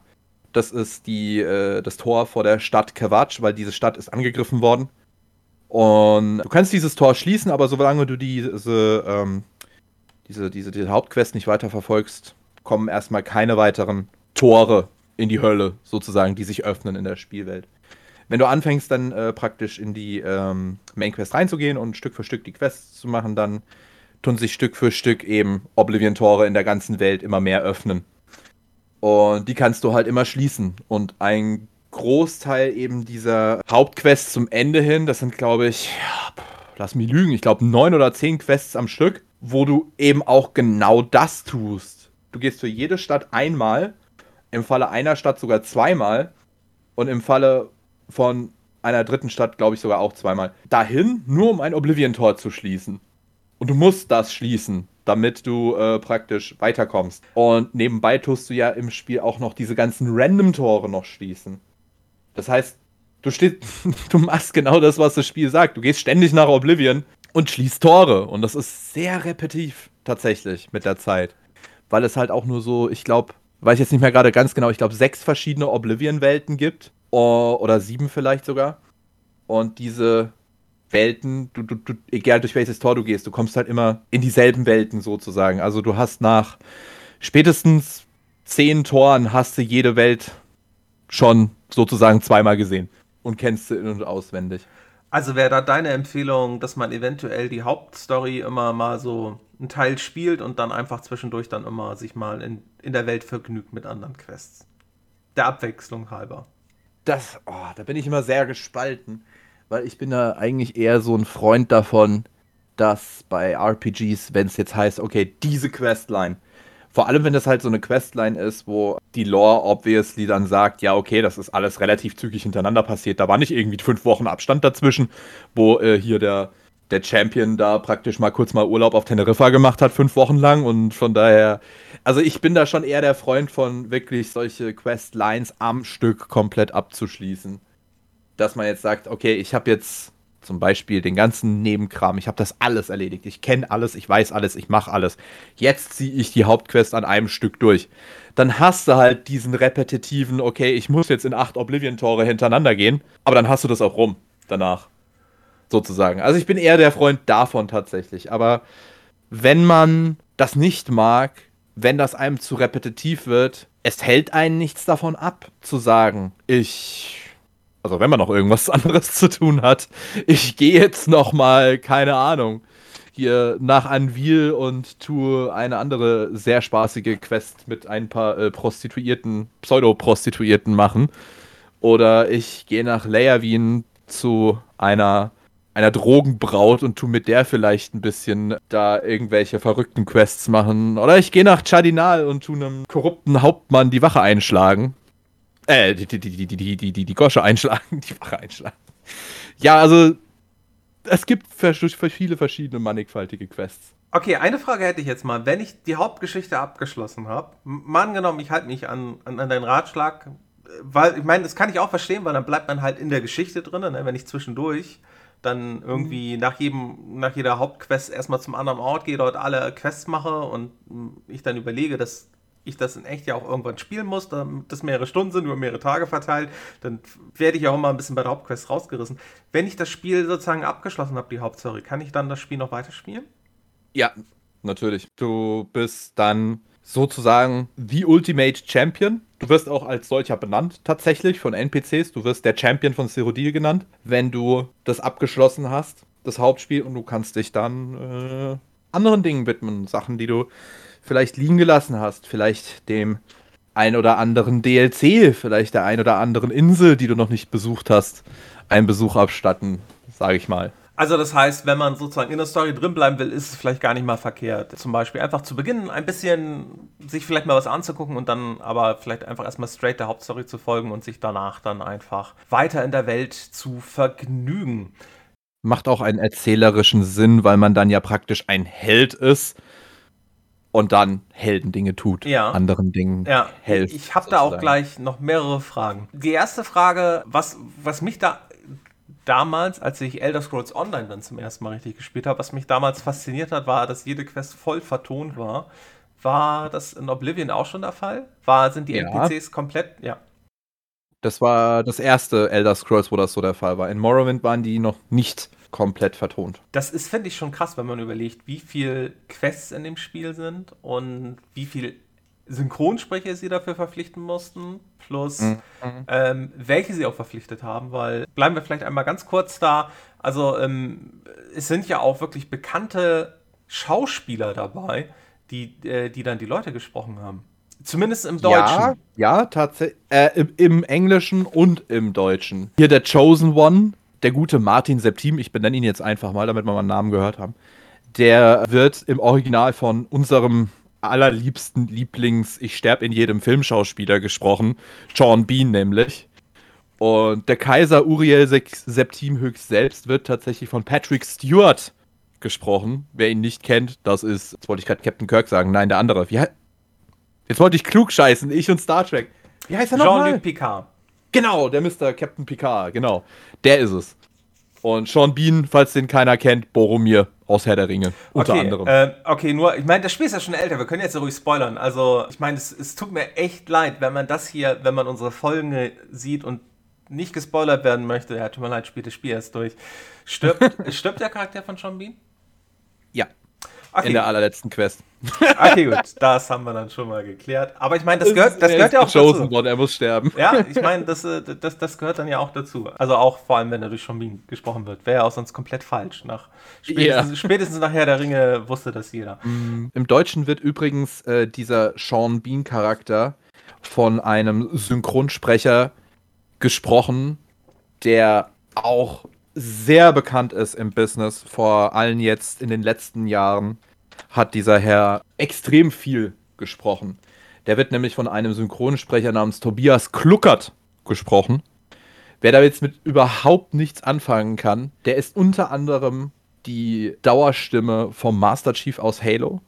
Hat äh, unter anderem auch Edward Kenway in Assassin's Creed Black Flag gesprochen. Hat verschiedene Sprechrollen in Call of Duty in äh, Kingdom Hearts und in keine Ahnung wie viel noch. Also du, du hörst diesen Schauspieler echt überall mittlerweile. Äh, diesen Synchronsprecher. Auch in verschiedenen Serien halt. In Breaking Bad kannst du hören. In The Walking Dead kannst du hören. In Sons of Anarchy kannst du hören. In Firefly, Aufbruch der Serenity kannst du hören. Spartacus, keine Ahnung ich frage mich, wo man ihn mittlerweile nicht hören kann. Ich höre diese Stimme und weiß genau, ah, der Kluckert hat wieder gearbeitet. Sehr schön. Also auf jeden Fall, auch, also nicht nur komplett durchsynchronisiert, äh, nicht nur komplett mit Sprachausgabe, sondern halt auch bekannte Sprecher Gut, kann man mhm. auch bei dem, meine, das war jetzt ja auch kein 08, also kein irgendwie Low-Budget-Spiel, muss man dazu ja auch sagen. Der Synchro hat man das nicht so gemerkt, ehrlich gesagt. Also da, da, da ist für den, also man hat schon bei dem, den Vertonungen, sag ich mal, sowohl im Englischen als auch dem Deutschen den Eindruck, dass nachdem sie Patrick Stewart und Sean Bean verpflichtet haben, ihnen das Geld ausgegangen ist und sie dann kein Geld mehr für die restlichen Sprecher hatten. Und in der deutschen Synchro das gleiche. Nachdem sie Tobias Kluckert und noch ein, zwei andere etwas bekanntere Synchronsprecher verpflichtet hatten, hatten sie kein Geld mehr für den Rest. Also die restlichen Sprecher, wenn man mal diese schönen Ausnahmen, die gerade genannt wurden, außen vor lässt, sie sind moderat, aber es wiederholt sich extremst schnell. Also, wenn du der fünften Wache über den Weg läufst, die dich mit der gleichen Stimme anspricht, dann, naja, wird es dann halt schon mal irgendwann ein bisschen komisch. Okay, gut, aber da muss man ja auch berücksichtigen, sie können ja schlecht dann irgendwie für 100 Wachen unter 100 unterschiedliche Synchronsprecher. Also man, man, muss ja auch mal bedenken, es ist ja auch irgendwo dann zur Not eine Budgetfrage und mit, ja. mittlerweile gehören sie ja zu Microsoft und vielleicht macht Microsoft, vielleicht machen sie irgendwann ein Oblivion Remaster, obwohl wir ja alle vermutlich eher auf ein neues Spiel hoffen. Aber gut, um, um noch, ja, nee, aber um nochmal zu meiner anderen, um zu meiner nächsten Frage zu kommen. Du hattest vorhin schon erwähnt, nachdem du sozusagen die Hauptquest durch hast, sehen oder sprechen dich die Bewohner auch anders an. Also das heißt, dein Mhm. Verhalten hat auch Konsequenzen im Spiel. Oh ja. Und zwar sowas von Hölle. Also es gibt jetzt für ein böses Beispiel tatsächlich nicht so viele Möglichkeiten, dass du deine Reputation, sagen wir jetzt mal, so damagen kannst, dass dich die Leute wirklich abgrundtief hassen. Aber die zwei, drei Möglichkeiten, die du hast, die sind recht effektiv dabei. Also sagen wir es so. Also du, du wirst natürlich deinen, also das heißt Reputation. Es gibt bei Oblivion halt einen Infamie und einen Ruhmeswert.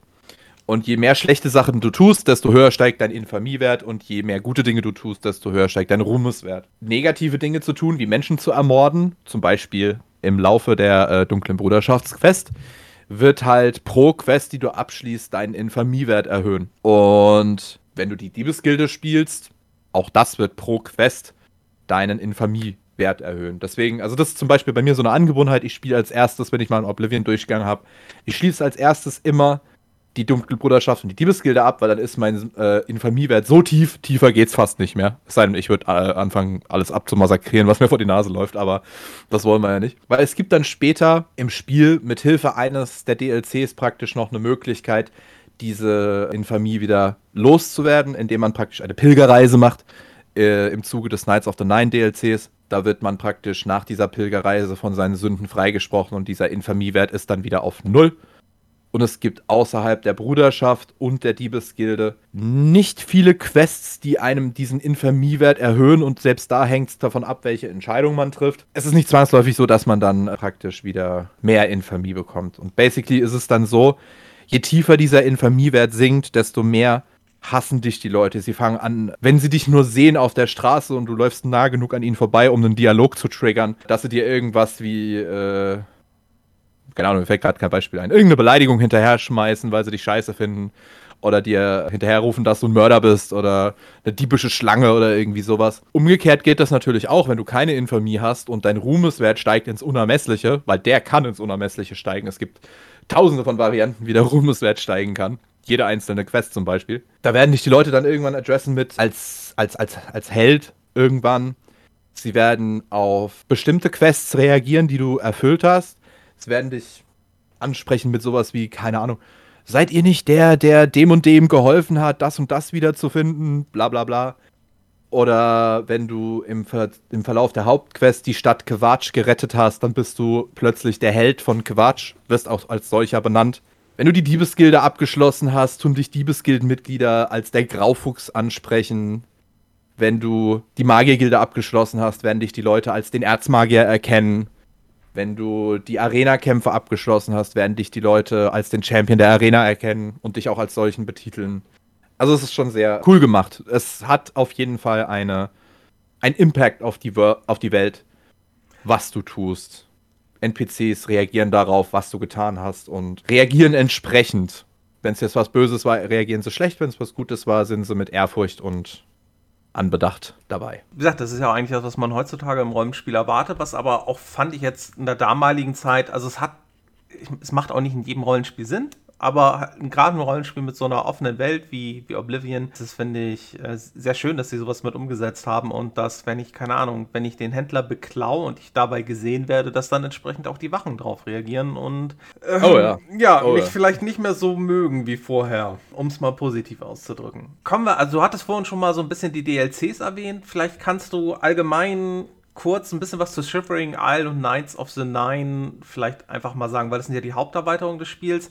Sind die einfach nur mehr vom Gleichen oder fügen sie dem Spiel was hinzu? Also es, du hast ja gerade gesagt, man kann teilweise seinen Infamiewert dann äh, durch die eine dann scheinbar zurücksetzen, aber aber ist es, wie gesagt, ist es sonst eher mehr vom Gleichen oder, oder werden da auch wirklich neue Sachen ins Spiel gebracht? Also man kann tatsächlich sagen, dass jedes DLC was komplett Einzigartiges ist. Ob man jetzt hier ein Horse Armor Pack nimmt, auch das ist einzigartig, das hast du sonst nirgends. Wie sinnvoll das jetzt ist, ist eine andere Frage, aber hey. Oder ob du ein Shivering Isles hast, was buchstäblich dir eine komplette neue Welt, die du so in dieser Form auch wirklich nirgendwo anders da im Spiel hast, einfügt. es ist halt wirklich was Uniques. Knights of the Nine spielt in derselben Welt wie das Hauptspiel. Es sind halt neue Locations, ein paar neue Items, ein paar neue Gegner. Aber basically ist es halt einfach nur eine weitere Questreihe, noch eine Gilde sozusagen mit einer etwas größeren Questline mit neuen Gegenständen, die aber in der gleichen Welt spielt. Was bei Shivering Isles halt nicht der Fall ist. Du hast eine, äh, wie die Oblivion-Tore, basically ganz genau wie die Oblivion-Tore. Es ist im Prinzip das gleiche, es sieht nur anders aus. Ein Tor, was an einem bestimmten Ort auf der Karte steht. Und dieses Tor, wenn du durchschreitest, führt dich in eine andere Welt. Also beziehungsweise nicht in eine andere Welt, sondern in ein anderes Realm, sozusagen. Wenn du durch die Oblivion-Tore schreitest, kommst du ins Reich des Vergessens der, äh, de, dem detrischen Realm des Dedra-Gottes Merunus Dagon. Und wenn du halt durch dieses Tor durchschreitest, kommst du halt ins dädrische Realm von Sheogorath, dem dädrischen Gott des Wahnsinns und des Irrsinns und der Tücke. Und diese Welt ist meiner Meinung nach wirklich mit Abstand eine der einprägsamsten Welten, die du jemals irgendwo in einem Spiel gesehen hast. Auch die, die ganze Story hinter diesem DLC ist interessant. Also es ist wirklich sein ganz eigenes Ding. Ja, also, ich, ich also ich, ich, kenne den Gott nur durch, durch, durch ESO, also durch Elder Scrolls Online und immer wenn der aufgetaucht ist, es sind total abgefahrene Sachen. Also die Sachen, die passieren, die Quest, also die Sachen, die man machen muss, das ist einfach immer, wenn er auftaucht. Einfach verrückt und sowas bleibt dann einfach im Gedächtnis. Und jetzt stell dir vor, du hast das, was du in ESO oder auch im Falle von Skyrim nur in vereinzelten Quests durchs Spiel gestreut hast, hast du geballt in einer gewaltigen Insel, auf die du halt kommst, wenn du durch dieses Tor schreitest. Und dann hast du das für mehrere Stunden, Schrägstrich Spieltage, weil diese Quest, die da eingefügt wird, diese Hauptquest und die Nebenquest, die es ja auch noch dazu gibt, das sind halt auch nochmal Ah, wenn du dir Zeit lässt und wirklich alles sehen willst und auch alles mitbekommen willst, questtechnisch spielst du da schon auch deine, sagen wir mal, Woche ungefähr. Also wenn du ein Casual Gamer bist, kannst du da problemlos eine Woche, Real-Life-Woche spielen dran, bis du da mal durch bist. Eher sogar länger, wenn du wirklich ganz casual bist.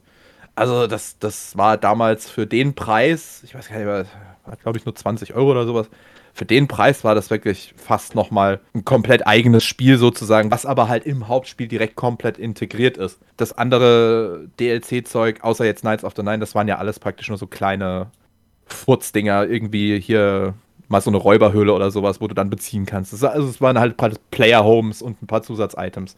Mehr war das eigentlich nicht. Aber Shivering Isles hat es wirklich sehr nochmal äh, rausgerissen. Gut, und dann muss ich noch mal eben kurz äh, das Pferd im Raum ansprechen. Aha, Horse Armor Pack. Äh, ich erinnere ja. mich noch dran, das Horse Armor Pack ist auch ein DLC, kostete glaube ich ein paar Euro. 5 Euro. 5 Euro, ja. Und war im Endeffekt nur, nur, nur Pferderüstung für Spiel, die man damals bezahlen musste. Das ist korrekt. Und ich hätte ja.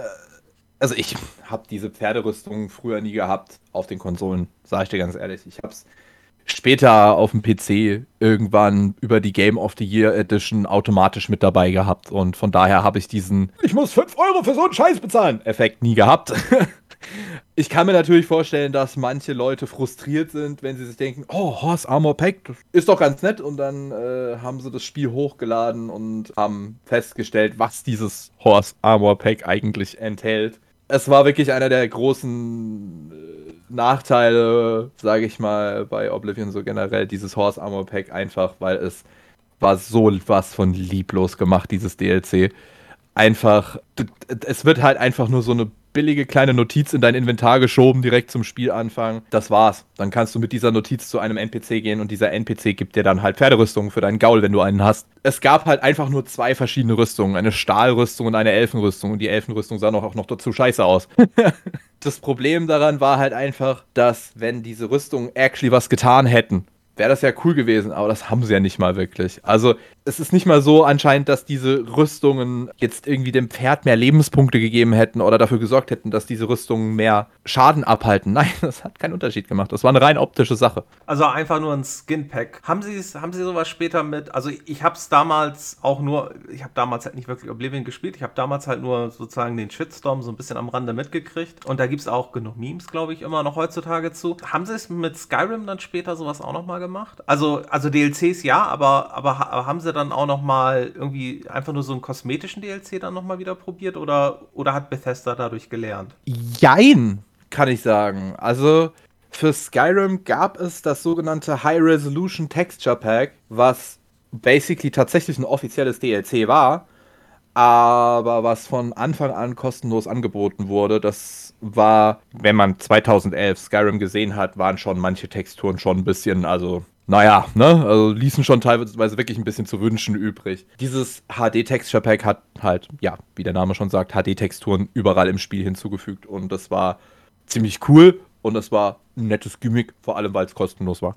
Ein geschenkten Gaul, schaut man nicht ins Maul. Aber im Endeffekt hat dann, könnte man vielleicht sagen, hat Bethesda gelernt, dass wenn sie, wenn sie DLCs verkaufen, also du hast ja gesagt, sowas wie die Diebeshöhle oder sowas. Also, ne, du hast dann vielleicht so kleine Sachen dazu gekriegt für ein paar Euro. Das ist ja in Ordnung, aber, also, wie gesagt, das Horse Armor Pack war halt wirklich dann ja scheinbar nur zwei kosmetische Anpassungen fürs Pferd. Da haben halt die Spieler gesagt, das ist, das ist zu wenig. Heutzutage würde man sowas wahrscheinlich über irgendwie so einen Ingame-Shop machen und dann, äh, ja, dann ja. hunderte Pferderüstungen anbieten. Kommen Wobei ich das ganz kurz noch ankreiden muss. Ich finde es ein bisschen blöd, dass das Horse Armor Pack so viel Shit gekriegt hat, das Bücher-DLC aber nicht. Weil das, das war das eine letzte DLC, was noch ein bisschen anders war als alle anderen und das waren nur Bücher. Die haben viel mehr Zauberbücher in die Welt eingefügt. Frag mich nicht mehr nach dem offiziellen Namen von dem DLC, keine Ahnung. Es waren auf jeden Fall Zauberbücher, mit denen du buchstäblich Zauber lernen konntest. Die wurden überall random in der Welt eingefügt. Und die haben nichts anderes gemacht, als dir dein beschissenes Zauberbuch mit Zaubern zuzukleistern, die du wahrscheinlich eh die nächsten 100 Spielstunden noch nicht lernen konntest, also äh, benutzen konntest, weil dir einfach schlicht die Magiefertigkeit dazu gefehlt hat. Also das war schon auch nicht sonderlich der, der das Grüne vom Ei. das fand ich ein bisschen blöd, dass da das äh, Horse Armor Pack so infamous ist, aber das Bücherpack voll überhaupt keinen Shitstorm kassiert hat. Das war nämlich auch, ehrlich gesagt, ziemlich bescheuert, das DLC. Okay, aber dann wechseln wir jetzt mal das Thema und, und kommen mhm. wir doch mal vielleicht ein bisschen kurz, äh, bevor wir gleich zu den Mods kommen, kommen wir doch sonst vielleicht einfach mal zur, zur Engine. Oblivion benutzt die gleiche, also das klingt jetzt falsch, wenn ich das so sage, aber Oblivion benutzt die gleiche Engine wie auch schon Morrowind, wie später Skyrim. Sie benutzen die ähm, Gambrio Engine, die ja prinzipiell in allen Bethesda-Spielen. Wie hast du das gerade ausgesprochen? Gambrio? Gambrio? Gamebryo. Gamebryo die ja. Gamebryo Engine, Entschuldigung, die, die ja quasi in allen Elder Scrolls Spielen zu Trage kommt. Nur mal eben einmal ganz kurz der Vollständigkeit halt habe, nicht nur in Elder Scrolls Spielen, sondern auch in anderen Spielen. Sid Meier's Pirates, äh, Civilization 4, in Warhammer Online kommt sie zu tragen, in Fiesta, in ja, Fallout, Fallout 76, Dark Age of Camelot, Ragnarok Online, Bully die Ehrenrunde und noch ein paar mehr. Und die Engine ist ja nach all dem, was ich selbst ich als absoluter Laie weiß, ist die sehr mächtig, weil sie ist halt komplett an die Bedürfnisse von Bethesda angepasst äh, und sie wird ja auch größtenteils über die Mod-Schnittstelle auch den Spielern zur Verfügung gestellt. Ist das richtig? Das ist ziemlich richtig, ja. Über die Construction Sets, also das Modding, das offizielle Modding-Tool von Morrowind Oblivion. Bei Skyrim heißt es dann Construction Kit glaube ich. Und bei den sogenannten Geeks für die Fallout-Reihe, die Garden of Eden Creation Kits heißen die da. Das sind halt alles offizielle Mod-Tools und die geben dir in allen Fallout-Fällen und in allen Elder Scrolls-Fällen eine schon recht unglaubliche Macht über das Spiel. Also du kannst in jedem dieser Fälle von Elder Scrolls und Fallout halt praktisch buchstäblich das ganze Spiel komplett umkrempeln. Du kannst eine Total Conversion machen, das von dem alten Spiel nichts mehr vorhanden ist und was komplett Neues und Eigenes auf dieser Engine in Oblivion oder in Skyrim oder in Fallout halt aufbauen. Es äh, gibt ja mehr als genug Total Conversion Mods für die einzelnen Titel, die ich gerade genannt habe, die, sag ich mal, bekannt sind. Jetzt das bekannteste ist ja jetzt eigentlich tatsächlich Nerem am Rande des Schicksals von äh, Skyrim eine Total Conversion und die jetzt seit, oh, ich glaube, sechs Jahren in befindliche Total Conversion, wo man das komplette Oblivion in die Engine von Skyrim reinbringen möchte. Sky Oblivion heißt das Projekt. Es gibt auch ein Projekt, das heißt More Oblivion. Und es gibt noch ein Projekt, was absolut unaussprechlich ist, was versucht, Morrowind, Oblivion und Skyrim in dieselbe Engine von Skyrim zusammenzupacken. Also ja, es ist alles möglich mit dieser Engine. Sei es auch nur, dass man dem NPC sozusagen sagt, was er sagt, wenn man ihn anspricht. Also wirklich ist es von irgendwie so kleinen Änderungen, dass du deine eigenen NPCs einfach in die Welt reinbringst mit eigenen Sprüchen, eigenem Verhalten etc. bis zu Total Conversions. Ein, eine Sache, als ich jetzt mich nochmal informiert habe, was ich gefunden habe, ist, also die NPCs haben ja auch zum Teil wirklich ein simuliertes Leben. Also die haben ja die, die haben ja. irgendwie so eine Art Tagesablauf. Das heißt, die sind vormittags woanders als mittags, abends. Findest du sie dann vielleicht in der Kneipe. Vormittags ist der Schmied dann halt in seiner mhm. Werkstatt und hämmert da vor sich hin. Und äh, was ich gesehen hat, ist, äh, was ich gesehen hatte, ich weiß jetzt nicht, ob es stimmt, es gibt wohl auch einen NPC, der, der spawnt irgendwo auf der Karte dessen Arbeitsplatz ist aber, und vermutlich ist es ein Bug, dessen Arbeitsplatz ist aber am anderen Ende der Karte und der läuft dann einfach dahin. Das Problem ist, der wird halt recht schnell von dem Wildleben getötet, weil ähm, das reagiert natürlich auch auf die NPCs und greift sie eventuell auch an. Das wollte ich nur mal eben kurz einwerfen. Also wie gesagt, mit dem Editor scheint wirklich sehr viel möglich zu sein. Du hattest eben schon, das finde ich sehr gut, äh, Oblivion in der Skyrim Engine gibt es mehrere Projekte für, die auch teilweise sehr faszinierend aussehen. Und das ist ja in dem Fall, sie bauen es ja wirklich komplett neu. Es ist ja nicht einfach, dass sie die Gebäude nehmen aus Oblivion und die einfach in die Skyrim Engine setzen. Selbst das wäre ja vermutlich schon kompliziert. Sondern ich glaube, wenn ich es richtig verstanden habe, wird es ja komplett neu gebaut. Und was man auch dazu sagen muss, das sind nicht irgendwelche, in den allermeisten Fällen nicht irgendwelche Hardcore-Game Designer, Spieleentwickler, Blubberfasel. Das sind Privatpersonen wie du und ich, die das in ihrer Freizeit hobbymäßig einfach machen und also und da Stunden, Wochen, Monate oder Jahre rein investieren, was ich wirklich ähm, größten Respekt, wenn jemand da so viel Arbeit reinsteckt. Also ich weiß, ich habe damals, also in so einem Rollenspiel habe ich nie, nie versucht, eine eigene Mod zu machen. Damals in Train Simulator von Microsoft habe ich damals mal meine eigenen Strecken gebaut oder ich habe mal versucht, meine die Modelleisenbahn, die ich als Kind hatte, nachzubauen und habe dann dort einfach die Züge mit höchstmöglicher Geschwindigkeit entgleisen lassen. Fand ich total toll. Aber dann hört es auch bei mir auf. Wenn man sich mit den Erweiterungen in Oblivion beschäftigt, sollte man auf jeden Fall auf Nexus Mods, glaube ich, gehen, weil da ja. findet man einerseits einen Mod-Manager für Oblivion, der einem viel Arbeit abnehmen kann. Ja. Und man findet dort unzählige Mods für eigentlich, wenn man, wenn man sich denkt, hm, könnte man hier nicht irgendwas ergänzen. Also sei es nun, dass man ein besseres PC-Maus-Interface hat oder sei es, dass man, keine Ahnung, bessere Grafiken oder schönere Städte oder realistischere Städte.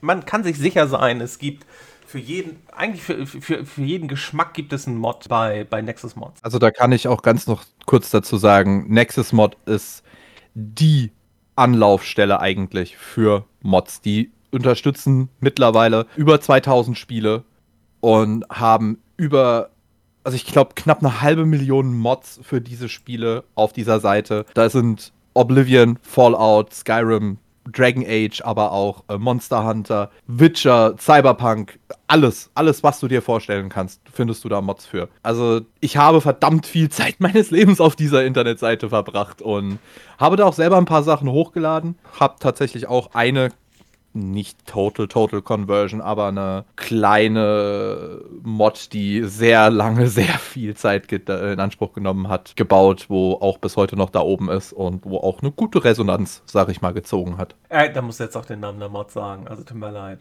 Also wenn du es jetzt so spoilerst, dann... Die Mod heißt Imperial Legion Overhaul. Das ist eine, eigentlich, wenn wir es mal wirklich ganz ehrlich sagen, ist es eine absolute Schwachsinnsmod. Es ist eigentlich nur eine Mod, die äh, sämtliche Wachen in den einzelnen Städten durch kaiserliche Legionäre ersetzt, sage ich mal, weil das sind halt andere NPCs, andere Rüstungen, sieht halt besser aus. Es macht auch teilweise das Spiel ein bisschen kniffliger in manchen Situationen, weil ich zusätzliche kaiserliche Legionäre mit eingebaut habe, also die Soldaten praktisch vom Kaiserreich. Es ist im Vanilla Oblivion ein bisschen so dafür, dass das ein allumfassendes Kaiserreich ist, was die absolute und pure Macht und Hoheit hat in dieser Hauptprovinz dieses Kaiserreichs ja, fand ich damals einfach, dass im Vanilla-Game meiner Meinung nach diese Imperial Legion halt zu wenig Präsenz hatte. Weil du hast eigentlich außerhalb der Kaiserstadt kaum irgendwelche Imperial Legion Soldier gesehen. Und mit der Mod habe ich halt einfach das ein bisschen geändert. Und ich habe noch sogar zwei, drei andere Mods, die auch ähnlich groß sind, wo ich äh, auch Stunden und Wochen mit investiert habe. Eine äh, Complete Item Overhaul Mod heißt die, wo ich so ziemlich alles ein bisschen lore-freundlicher gemacht hatte.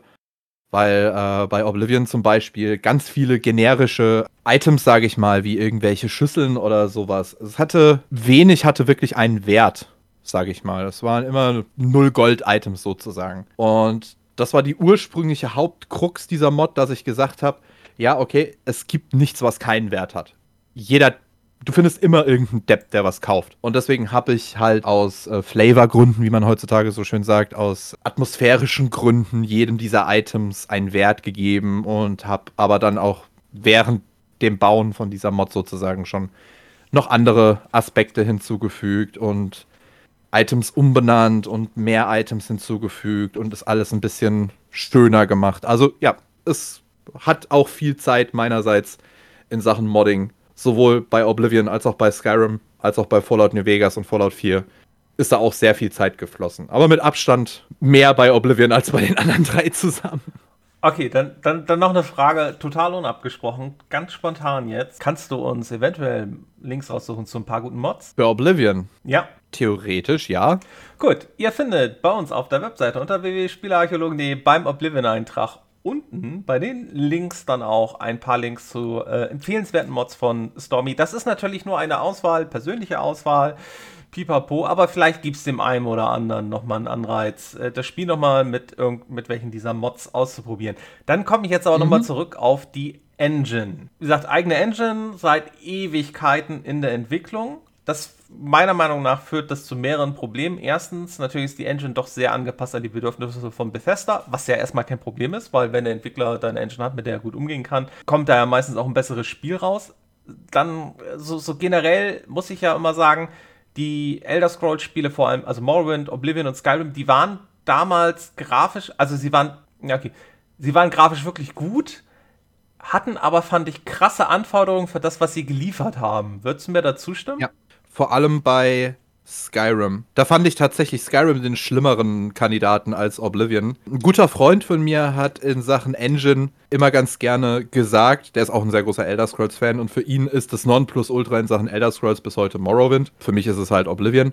Zum Thema Oblivion hat der immer gesagt, Oblivion, dieses Spiel, ich mag's, aber es sah einfach alles aus, als hättest du es aus einem Chromtoaster gezogen. Alles hat geglänzt. Sogar die verdammten Steine auf dem Boden haben geglänzt.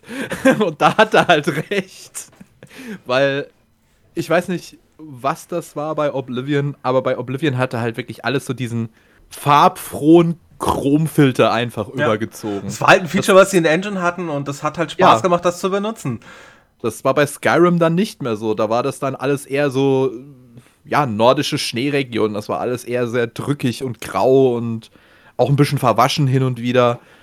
Also hat halt schon auch gut die Atmosphäre von einer kalten nordischen Schneeregion eingefangen, sage ich mal. Aber nur um das kurz, Oblivion, auch da gibt es Mods, die verändern was an der Beleuchtung und an dem Glänzen im Spiel. Also wenn das sozusagen das Hauptargument ist, das nicht zu spielen, das nee, lässt, auf keinen das, Fall. Das lässt sich regeln.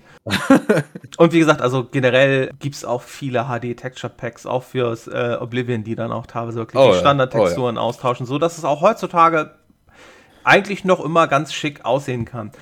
Aber ein anderes Problem bei der Engine, und das ist, glaube ich, so, so, so ein bisschen auch so ein, ja, ein Gamebryo.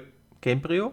War jetzt richtig. Gamebryo. Gamebryo. Ja. Ein Gamebryo-Problem ist, die Engine ist irgendwie recht speicherlastig und ich und, und oh, ich ja. lese immer, dass es Leute gibt, die es einfach schaffen, die, also man, man hat halt im Spiel auch eine Konsole, wenn man sich die entsprechend aktiviert. Und dann ist es ganz leicht, sich das Spiel einfach zum Absturz zu bringen, weil man das Spiel einfach viel zu leicht eigentlich überladen kann mit Informationen, oder? Das ist korrekt, ja. Das Problem haben. Morrowind hatte dieses Problem tatsächlich auch schon, aber es war bei Morrowind fast nicht möglich, dieses, diesen Cap, sage ich mal, dieses Point, diesen Point of No Return zu erreichen. Bei Oblivion war das schon sehr viel leichter, leider. Es, kurz erklärt, eigentlich ist es so, dass diese Gamebryo Engine halt für alles, ob das jetzt ein Item, ob das jetzt ein, ein NPC oder ein Objekt in der Spielwelt ist, eine ID hat, eine Ref-ID. Frag mich jetzt nicht mehr, wie viele Stellen diese Ref-ID hat. Ich glaube 10, könnte aber auch ein bisschen weniger oder ein bisschen mehr sein. Und während das Spiel halt voranschreitet, werden diese Ref-IDs halt, die ungenutzt sind, immer höher und höher und höher. Mit jedem Ding, was du tust, mit jedem NPC, den du tötest, mit jedem äh, Item, was du irgendwo hinlegst, die bleiben persistent ja da, die verschwinden nicht. Deswegen ist es ja möglich, dass du äh, dir dein ganzes Haus einrichten und dekorieren kannst mit allen Artefakten, die du während deinen ganzen Reisen gesammelt hast. Aber wenn du jetzt dann halt so ein riesen Schloss irgendwo dir per Mod reingebaut hast und hast dieses Schloss halt zugestopft mit hunderten von Items, dann tust du sehr schnell diese ID, diesen, diese, also diese ID-Quelle halt praktisch ausschöpfen, dass es zu viele sind. Und irgendwann kommt dann der Punkt, wo wenn du halt lange genug Zeit in diesem Spiel verbracht hast, kommt normalerweise so noch um die 200 Stunden, beziehungsweise zwischen 160, 140 und 200 Stunden in dem Bereich ist so dieser Point of No Return, wo dann halt diese IDs ausgeschöpft sind, wo halt das Spiel anfängt, instabil zu werden, wo das Spiel anfängt, buggy zu werden, wo Items verschwinden, Dialoge nicht mehr funktionieren, wo Quest-Skripte nicht mehr triggern, wo teilweise Texturen nicht mehr geladen werden, wo teilweise Items und Objekte nicht mehr geladen werden. Es gibt auf Konsole wenig Möglichkeiten, das zu verhindern. Was ein ganz großes Problem bei der, bei der Sache ist, ist tatsächlich Speichern immer auf demselben Spielstand. Das lässt diesen Ref-ID, diese Ref-ID-Kiste sehr schnell sehr voll laufen. Und da erreichst du das auch auf knapp 140 Stunden schon problemlos. Wenn du immer auf anderen Spielständen speicherst, also auf neuen Spielständen, dann kannst du das sehr, sehr, sehr lange hinauszögern. Bei Oblivion, äh, bei Skyrim gibt es das auch, dieses Problem, aber da ist es nach mehreren hundert Spielstunden erst erreicht, dieser Punkt. Und auf PC ist es heutzutage eigentlich kein Problem mehr, weil äh, sowohl für Oblivion als auch für Skyrim, als auch mittlerweile, glaube ich, für Morrowind, gibt es Mods, die dieses Problem aushebeln, indem sie alte, ungenutzte Ref-IDs, die immer noch im Spiel in der Engine drinne sind, wo das Spiel weiß, okay, du hast über diese Ref-ID mal was gemacht, du jetzt einen NPC gekillt hast oder ein Item abgelegt hast, ist egal. Wenn das Spiel aber weiß, die sind frei, die werden nicht mehr gebraucht, das war einmal, dann räumt diese Mod praktisch das wieder frei und du kannst diese Ref-IDs wieder neu benutzen für irgendeine andere Tat sozusagen und dann wirst du wahrscheinlich nicht mehr diesen Point of No Return treffen, wo das Spiel tatsächlich buchstäblich unspielbar wird. Okay, äh, kann das dann passieren, dass, also ist dir das mal passiert, dass dann irgendwann vielleicht mein Gegenstand, also weil theoretisch, du hast ja gesagt, ich könnte irgendwo sagen, ich habe einen Käse gefunden,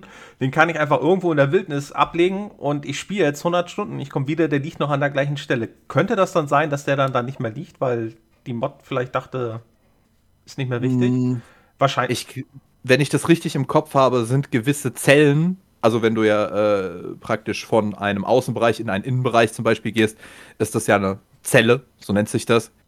Es sind in diesen Mods gewisse Zellen ausgenommen. Also sprich, soweit ich das noch richtig im Kopf habe, alle Player Home Interiors Cells sind da ausgenommen. Das heißt, in diesen Zellen, alles, was da jetzt an Gegenständen abgelegt wird, diese Ref-IDs werden niemals geklärt eben genau deswegen, damit du dir eben deine Items ausstellen kannst. Aber überall sonst ist dann sozusagen kein safes Gelände. Sprich, sprich der Käse, sprich der Käse im Nirgendwo ist dann vielleicht wirklich nach 100 Stunden weg. Der Käse ja. in meiner, äh, in meiner Burg bleibt da. Das ist ja eigentlich das Wichtige, weil ich meine, wenn ich einen Käse irgendwo in der Wildnis wegschmeiße, erwarte ich ja nicht, dass wenn ich 100 Jahre später wiederkomme, dass er da noch ist. Müsste er ja zumindest verschimmelt sein.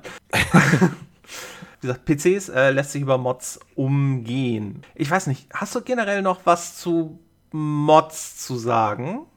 Gerade, also du hattest ein paar ja. erwähnt, wir, wir verlinken ein paar. Dann also generell zu Mods kann ich noch sagen, dass man als Einsteiger, wenn es sowas heutzutage überhaupt noch gibt bei Oblivion, sich überlegen sollte, ob man von Anfang an mit so Mods wie Quest-Mods und dergleichen spielen will. Natürlich ein paar Mods sollte man immer installieren, wie ein besseres UI, irgendwie vielleicht was, was das Leveling-System ein bisschen fixt, vielleicht die ein oder andere Grafik-Mod noch so oder sowas in die Richtung. Aber wenn es wirklich um Spieleinhalte geht, wie Quest-Mods und dergleichen, ist übrigens auch für die Fallout-Spiele und für Skyrim der gleiche Fall. Überlegt euch gut, ob ihr das machen wollt, weil es kann gut sein, dass ihr einfach mehr damit ver Zeit verbringt, Mods zu spielen, als das eigentliche Spiel zu spielen. Schafft erstmal einmal das Spiel komplett, so gut es eben geht. Vielleicht mit dem ein oder anderen Mod-Ding nebenher. Weil wenn ihr nämlich einmal anfängt mit Mods, dann hört ihr damit nicht mehr auf. Das ist, äh, das ist die Krux der Mods. Also du wirst, wenn du einmal damit angefangen hast, eigentlich nie wieder damit aufhören. Du wirst Mods spielen, Mods spielen, Mods spielen. Und basically ist bei all diesen Spielen das einfach wirklich so, dass du kein Ende mehr findest, wenn du mit Mods anfängst. Also das Spiel, die Spiele werden dann praktisch unendlich einfach mit neuen Abenteuern und mit neuen Erlebnissen gefüllt. Das ist ja, das, also man muss wirklich schon äh, ein bisschen, wenn man das Spiel spielen will, erstmal vielleicht die Mods ein bisschen außen vor lassen und danach irgendwann mal damit anfangen. Äh, erhöht den Wiederspielwert natürlich und erhöht auch noch die generelle Spielzeit, die man mit dem Spiel haben möchte. Ich meine, generell kannst du ja sagen, also du kannst ja mit dem Spiel ja so auch schon, denke ich mal, locker 60 bis 80, sagen wir 100 Stunden ist kein Problem mit dem Grundspiel ohne Mods, äh, ohne Erweiterungen zu spielen. Die Erweiterungen hast du ja erwähnt, sind auch nochmal zig Stunden und dann äh, eröffnen einem die Mods natürlich komplett neue Welten. Wie gesagt, mit dem Mod-Manager, den ihr beispielsweise bei Nexus Mods findet, macht ihr, macht ihr es euch auf jeden Fall auch um einiges leichter und könnt auch eher dafür sorgen, dass ihr euch nicht andauernd das Spiel zerschießt, würde ich behaupten kann ich auch nur sehr empfehlen, wenn man den Oblivion Mod Manager hat, ist das Modding sehr viel leichter. Und nicht nur Oblivion, auch Skyrim und Fallout Mod Manager. Es ist immer zu empfehlen, diesen Mod Manager zu benutzen. Ich habe mir schon oft genug in der Vergangenheit die ein oder andere Oblivion-Installation oder Skyrim-Installation zerschossen. Ich äh, rede aus Erfahrung. Benutzt den Mod Manager. Vor allem halt für solche Mods, die tief in die Spielemechaniken eingreifen, wie auch UI-Änderungen und sowas. Wenn du das manuell installierst, bist du auf verlorenem Posten. Ja, und vor allem, wenn man dann einfach nur mal eben schnell, man, man kann sich zwischen zwei UI-Änderungen nicht entscheiden. Ja. Beim Mod-Manager ist es recht einfach, sich die eine zu installieren, äh, anzugucken, zu deinstallieren, die andere zu installieren und sich dann einfach für ein, dann vielleicht auch für die dritte zu entscheiden, weil einfach der Mod-Manager dieses ganze Management einfach abnimmt. Dafür ist genau. er auch da. Sehr gut. Ich hatte eigentlich noch einen Punkt zur Engine, den ich jetzt aber komplett vergessen habe. Es hatte irgendwas mit Bugs zu tun. Äh, oh ja. Wir hatten ja schon Gibt so. Mannigfaltig viele. Genau. Äh, reden wir doch noch mal kurz über so, was, was sind denn so Bugs, die einem damals so aufgefallen sind, die einem immer mal wieder begegnen in Oblivion? Oh, da hast du mich jetzt. Ich habe ja tatsächlich äh, meine Spiele relativ so gemoddet, dass ich halt eigentlich kaum noch Bugs treffe. Von daher ist das letzte Mal, dass ich, naja, Bugs halt gehabt habe, schon relativ lange her. Also ich glaube, ähm, den größten hatten wir eben auch schon. Das mit der, das mit der Ref-ID, also ist ja in dem Sinne, ich würde es halt als ja, Bug bezeichnen. Ist Bug. Es ist ja. halt vor allem Game-Breaking-Bug, den man auf Konsolen halt nicht wirklich umgehen kann. Am PC, wie gesagt, dank Mods haben wir da die Möglichkeit. Also natürlich hatte das Spiel sonst vor allem auch damals zum Release hatte das Spiel natürlich unzählige Bugs, sei es nun irgendwie yeah. Abstürze, ja, ja. dass auf gewissen Grafikkarten, dass die Grafiken falsch angezeigt wurden. Ähm, das sind ja aber eigentlich also so die, also wenn man ja stimmt Abstürze. Jetzt wo du sagst Abstürze, das ist tatsächlich ein Problem, was ich bis heute nie gefixt bekommen habe.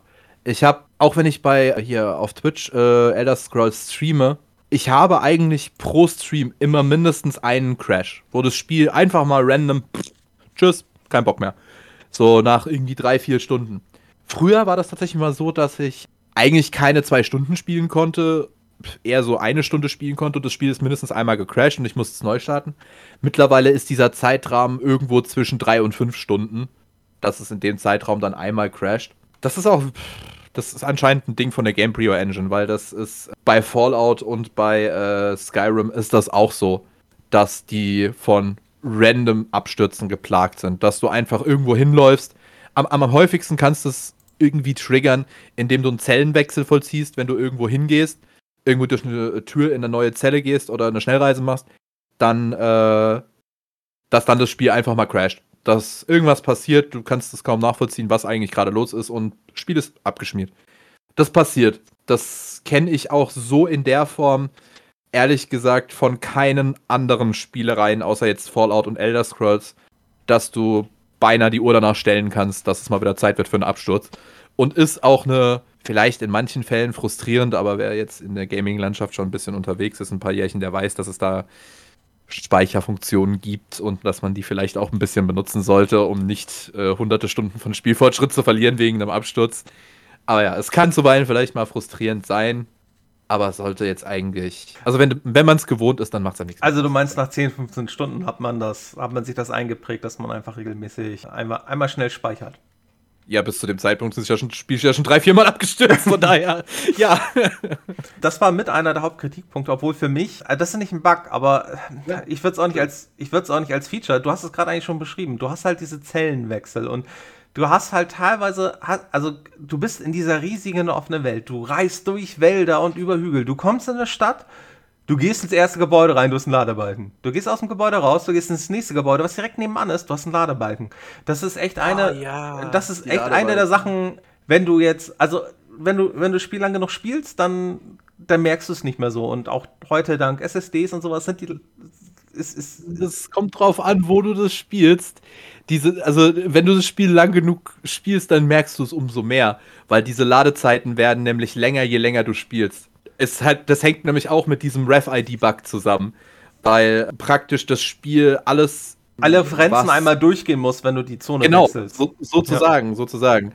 Und gut, klar, wenn du jetzt dein Player-Home zugeschissen hast mit Items ohne Ende, dann wird es natürlich für deinen Player-Home, wenn du da durch die Tür gehst, ein bisschen länger dauern, bis du da mal drinne bist. Aber auf der Konsole war das damals noch und auch bis heute noch echt übel, dass du manchmal hier 10, 20 Sekunden Ladebalken hattest, nur um durch eine Tür zu gehen also es ist halt Engine-bedingt, dass sie es so machen müssen, aber es ist halt für mich halt echt irgendwie, es ist, ne, du mhm. bist in so einer immersiven Welt. Und du kommst in eine Stadt und du führst da, keine Ahnung, mit der Wache Gespräche, du gehst zum Schmied und du, du hast diesen Ladebalken, du gehst raus, du gehst dann zum, keine Ahnung, zum Gastwirt, du hast wieder diesen Ladebalken. Also, also auf Dauer ist das, echt, ja. finde ich, ungünstig, weil, weil es reißt dann halt jedes Mal raus. Und wenn du sagst, je länger man spielt, desto länger wird es dann auch wieder. Ist es halt echt. Also, das war tatsächlich mehr ein Problem von Konsolen tatsächlich. Vor allem bei Skyrim. Bei Skyrim war dieses Problem tatsächlich sehr viel schlimmer als bei Oblivion. Da hast du teilweise, also ja, so 30 Sekunden bis eine Minute Ladezeit waren relativ normal bei Skyrim äh, auf den Konsolen am Anfang. Auch jetzt noch ist es so bei Ladezeiten von Oblivion damals, so 10 bis 20 Sekunden, immer noch. Aber auch hier auf dem PC hat man wieder den Vorteil, man kann damit Mods ein bisschen nachhelfen, dass die äh, Ladezeiten praktisch nicht mehr vorhanden sind. Also heutzutage mit meinem PC, der jetzt nicht High-End NASA-PC oder irgendwas dergleichen ist, ist schon so eher so, ja, am Mitte bis Anfang unterem Ende, sage ich mal, von der Leistung her. Und der kriegt es hin bei Oblivion ja, dass ich Ladezeiten von zwei Sekunden habe. Egal, was ich mache. Auch wenn ich das Spiel schon hunderte Stunden gespielt habe, ich vielleicht trotzdem drei, vier Sekunden. Also das geht schon. Konsole ist da, wie gesagt, der sehr viel schlimmere Part, was das angeht, wo du es auch nicht fixen kannst. Genau, wir haben heute, glaube ich, schon häufig genug betont, die PC-Version ist definitiv die empfehlenswertere weil man einfach heutzutage durch Mods etc., durch die Möglichkeiten der Erweiterung, man kann sich da einfach viel mehr Inhalt noch reinholen, als das sowieso schon umfangreiche Spiel hat. Und man kann sich das Spiel sehr viel besser fixen, zurecht fixen, was so bei den Konsolenversionen teilweise einfach nicht geht. Und ähm, man hat halt auch noch sehr viel mehr Bugs drin. Zum, also ein Bug, der mir jetzt gerade auch eingefallen ist, der eher einer von der spaßigen Natur ist und eigentlich auch ein bisschen so glitchlastig ist. Ist auch ein sehr bekannter Bug für Oblivion. Das war der sogenannte schwebende Pinsel-Bug. Eines von diesen random Clutter-Items, wo man so gefunden hat, irgendwelchen Scheiß halt, war ein Pinsel. Und dieser Pinsel, irgendwas war da halt falsch gelaufen, wohl bei der Entwicklung. Wenn du diesen Pinsel aus deinem Inventar droppst, dann fällt er nicht zu Boden. Der schwebt praktisch aufrecht vor dir und fällt nicht hin. Also der hat keine, äh, also der hat Kollision schon, aber der hat keine Physik. Und der hat Kollision, nämlich er hat obendrauf praktisch die Pinselspitze einen winzig kleinen Punkt, auf dem du stehen kannst. Jetzt stell dir mal vor, was passiert, wenn du hunderte von Pinseln hast und die alle vor dir ablegst und springst immer auf den ersten. Also du legst einen vor dir ab, springst drauf, legst den nächsten ab, springst drauf. Du hast praktisch eine riesengroße Leiter. Du kommst an Orte, an die du eigentlich nicht kommen solltest, würde ich sagen. Genau, genau, genau. Das ist äh, eher was Spaßigeres, eher was Lustigeres, sage ich mal. Also, ich, also ein Bug, der auch auf der Konsole bis heute geht, was eher auch eher ein Glitch ist, frag mich nicht, wieso das funktioniert. Das ist totaler Schwachsinn, wenn du mal so drüber nachdenkst. Aber es geht. Du kannst im Grunde jedes Item nicht nur duplizieren, sondern halt wirklich verhunderttausendfachen, indem du einfach zu einem Händler gehst, Du kaufst dir zwei Schriftrollen der gleichen Art, also zum Beispiel zwei Schriftrollen des Feuerballs.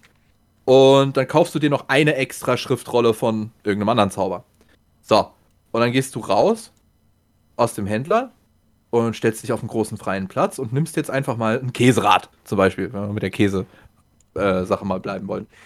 Und dann machst du einen Doppelklick auf diese zwei äh, Schriftrollen, die du hast, gehst rüber ins andere Inventar von den Nahrungsmitteln und legst diesen Käse ab. Und dann wird vor deinen Füßen zwei Käseräder liegen. Und wenn du jetzt hergehst und tust mit demselben Trick diese Schriftrollen immer wieder sich gegenseitig verdoppeln und verdoppeln und verdoppeln, bis du irgendwann, keine Ahnung, 300 Schriftrollen da hast von einer Sorte und machst dann nochmal einen Doppelklick auf diese 300 Schriftrollen und legst diesen einen Käse ab, dann hast du plötzlich 300 Käseräder vor dir. Und das geht mit so gut wie jedem Item, solange es nicht geklaut oder beschädigt ist. Und dementsprechend ist halt auch Geld zum Beispiel theoretisch, wenn man das benutzen möchte, kein Problem, weil man kann ja sich einfach irgendeine magische Waffe einfach nehmen und die ver 100.000 fachen und dann verkaufen und gleichzeitig seinen äh, Händlerskill noch ein bisschen leveln dabei. Also das, das ist auch so ein Bug, der äh, mir jetzt gerade eingefallen ist, der recht äh, lustig war eigentlich. Da findet man auch bei YouTube, also ich, ich, für Skyrim weiß ich für Skyrim habe ich auch bei, bei YouTube zig Videos gesehen, die halt diese Glitches im Spiel oder Bugs dann halt zeigen und wie man die halt für sich ausnutzen kann. Muss man natürlich immer selbst entscheiden, ähm, also gerade wenn man sich natürlich da irgendwie so quasi unendlich Gold dadurch holt. Inwieweit es dem Spielspaß dienlich ist, aber um natürlich einfach zwischendurch einfach mal kurz Spaß zu haben oder um, wie gesagt, an einen Ort zu kommen, wo du sonst nicht hinkommst, ist es halt irgendwie natürlich eine super, ja, eine, eine super Möglichkeit.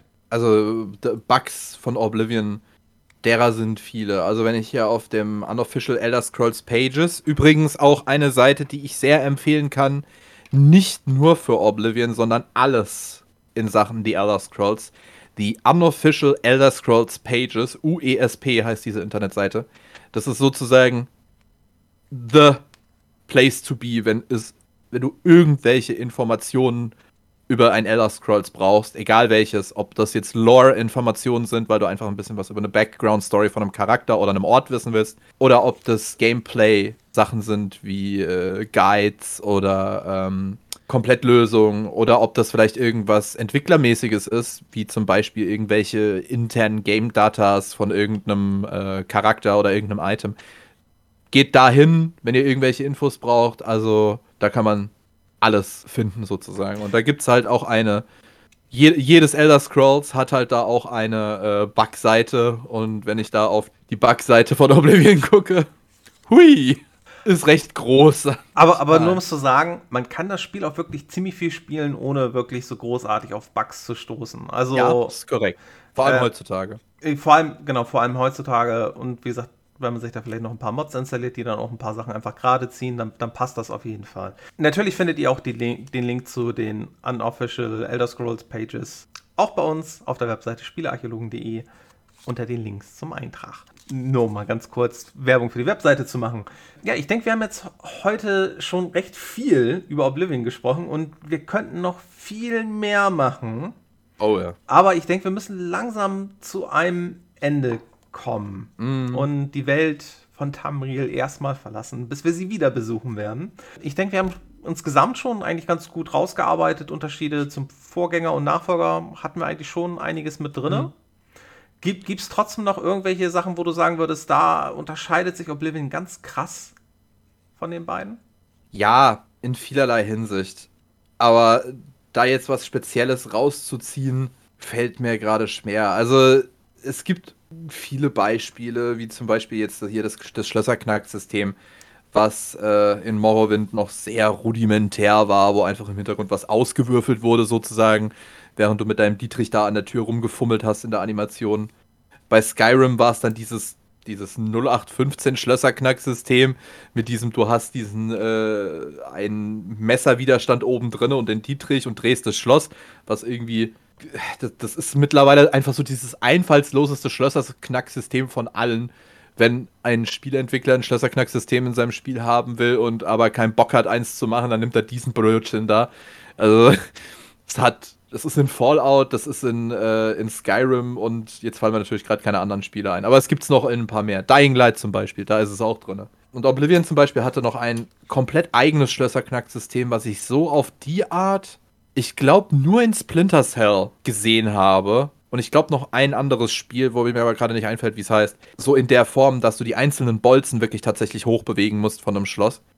Das wäre jetzt zum Beispiel sowas, was mir ähm, eingefallen ist. Das, das Diebstahlsystem generell hat sich über die drei Spiele hinweg sehr verändert und äh, ist besser geworden. In mancherlei Hinsicht auch ein bisschen bekloppter, wenn man jetzt hier mal mit äh, Skyrim einmal über den Kopf und dann Laden ausräumen und so, wenn man da kurz dran denkt. Das Pferdehandling hat sich sehr verbessert, wobei sowohl in Oblivion als auch in Skyrim immer noch der unrealistische Punkt ist mit, naja, die Pferde sind bessere Bergziegen als Bergziegen im Spiel. Also da müsste ich tatsächlich noch mal ein bisschen äh, nee, weiter aber, ausholen, aber, aber das mache ich jetzt nicht mehr. Aber eine Sache, was ich tatsächlich noch gerne sagen möchte, das haben wir nämlich überhaupt noch nicht so angesprochen überhaupt, warum eigentlich denn Oblivion äh, so mein Spiel von The Elder Scrolls ist. Es ist einfach der Fakt, dass dieses Spiel für mich persönlich, deswegen bin ich zum Beispiel auch eigentlich gar keine äh, gute unvoreingenommene Quelle, wenn es um ein gutes Elder Scrolls geht. Ich bin sehr voreingenommen, was Oblivion angeht. Für mich ist die Elder Scrolls 4 Oblivion das beste Oblivion, was es jemals gab. Und nicht Skyrim hat das je geschafft, es zu vertrumpfen. Auch kein Elder Scrolls Online und Morrowind hat es auch nicht geschafft. Aber das liegt halt auch leider, oder Gott sei Dank, einfach daran, dass dieses Spiel das Spiel war, was manche Menschen eben von uns haben, das mich durch sehr schwere mentale Zeiten gebracht hat, wo auch ganz, ganz, ganz schlimme Zeiten waren mit auch ganz bösen Gedanken im Kopf. Dieses Spiel war da, während sonst keiner für mich da war und ich habe praktisch durch dieses Spiel mehr oder weniger es geschafft, mich so weit aus der Realität zurückzuziehen, dass mir das Spiel dabei helfen konnte, nicht wahnsinnig zu werden. Ironisch, wenn man bedenkt, dass das Shivering Isles DLC sich rein um Wahnsinnswerden dreht. Aber ja, dieses Spiel hat mir sehr geholfen und dieses Spiel ist bis heute ein sehr, sehr großer Teil meines Lebens und es ist und bleibt mein persönliches, absolutes Lieblingsspiel of all time und ich gehe schwer davon aus, dass sich das bis zu meinem Dahinscheiden irgendwann in ferner Zukunft nicht mehr ändern wird. Dann kommen wir jetzt aber auch zum, zu, zum Ende. Wie gesagt, vielleicht müssen wir irgendwann noch mal eine Folge nachschieben für Oblivion. Um noch über oder die eine ganzen, generelle Elder Scrolls Folge. Oder eine generelle Elder Scrolls Folgenserie. Wir kommen dann jetzt auch wirklich zum Ende. Aber eine Frage habe ich noch, weil wir sie auch angeteasert haben, Stormy. Wer ist denn ja. für dich eigentlich der nervigste Charakter in 10 Sekunden? Der nervigste Charakter im Spiel ist, wie soll es auch anders sein, The Adoring Fan der kleine, süße Waldelf, der einen vergöttert, nachdem man der Champion der Arena geworden ist und der einem überall hinfolgt, mit seiner tapferen kleinen Fackel selbst die dunkelsten Höhlen erleuchtet und der selber auch so tapfer ist wie ein Häschen und vor jedem Kampf flieht und einem dafür sorgt, dass man definitiv keinen Stealthy-Spieldurchlauf hinkriegt, weil er alles stört. Gut, das waren jetzt äh, lange 10 Sekunden, aber ähm, das war auch eine lange äh, Folge zu Oblivion. Ähm, wie gesagt, vielleicht machen wir irgendwann noch mal was allgemein zur Elder Scroll Serie oder noch mal eine, irgendwie eine extra Folge. Müssen wir mal gucken. Ganz vielen Dank für die Exkursion nach Oblivion, dass du uns heute yeah, hier nach Cyrodiil gebracht hast. Und ich sage einfach mal, wir hören uns beim nächsten Mal auf denn. Bis denn.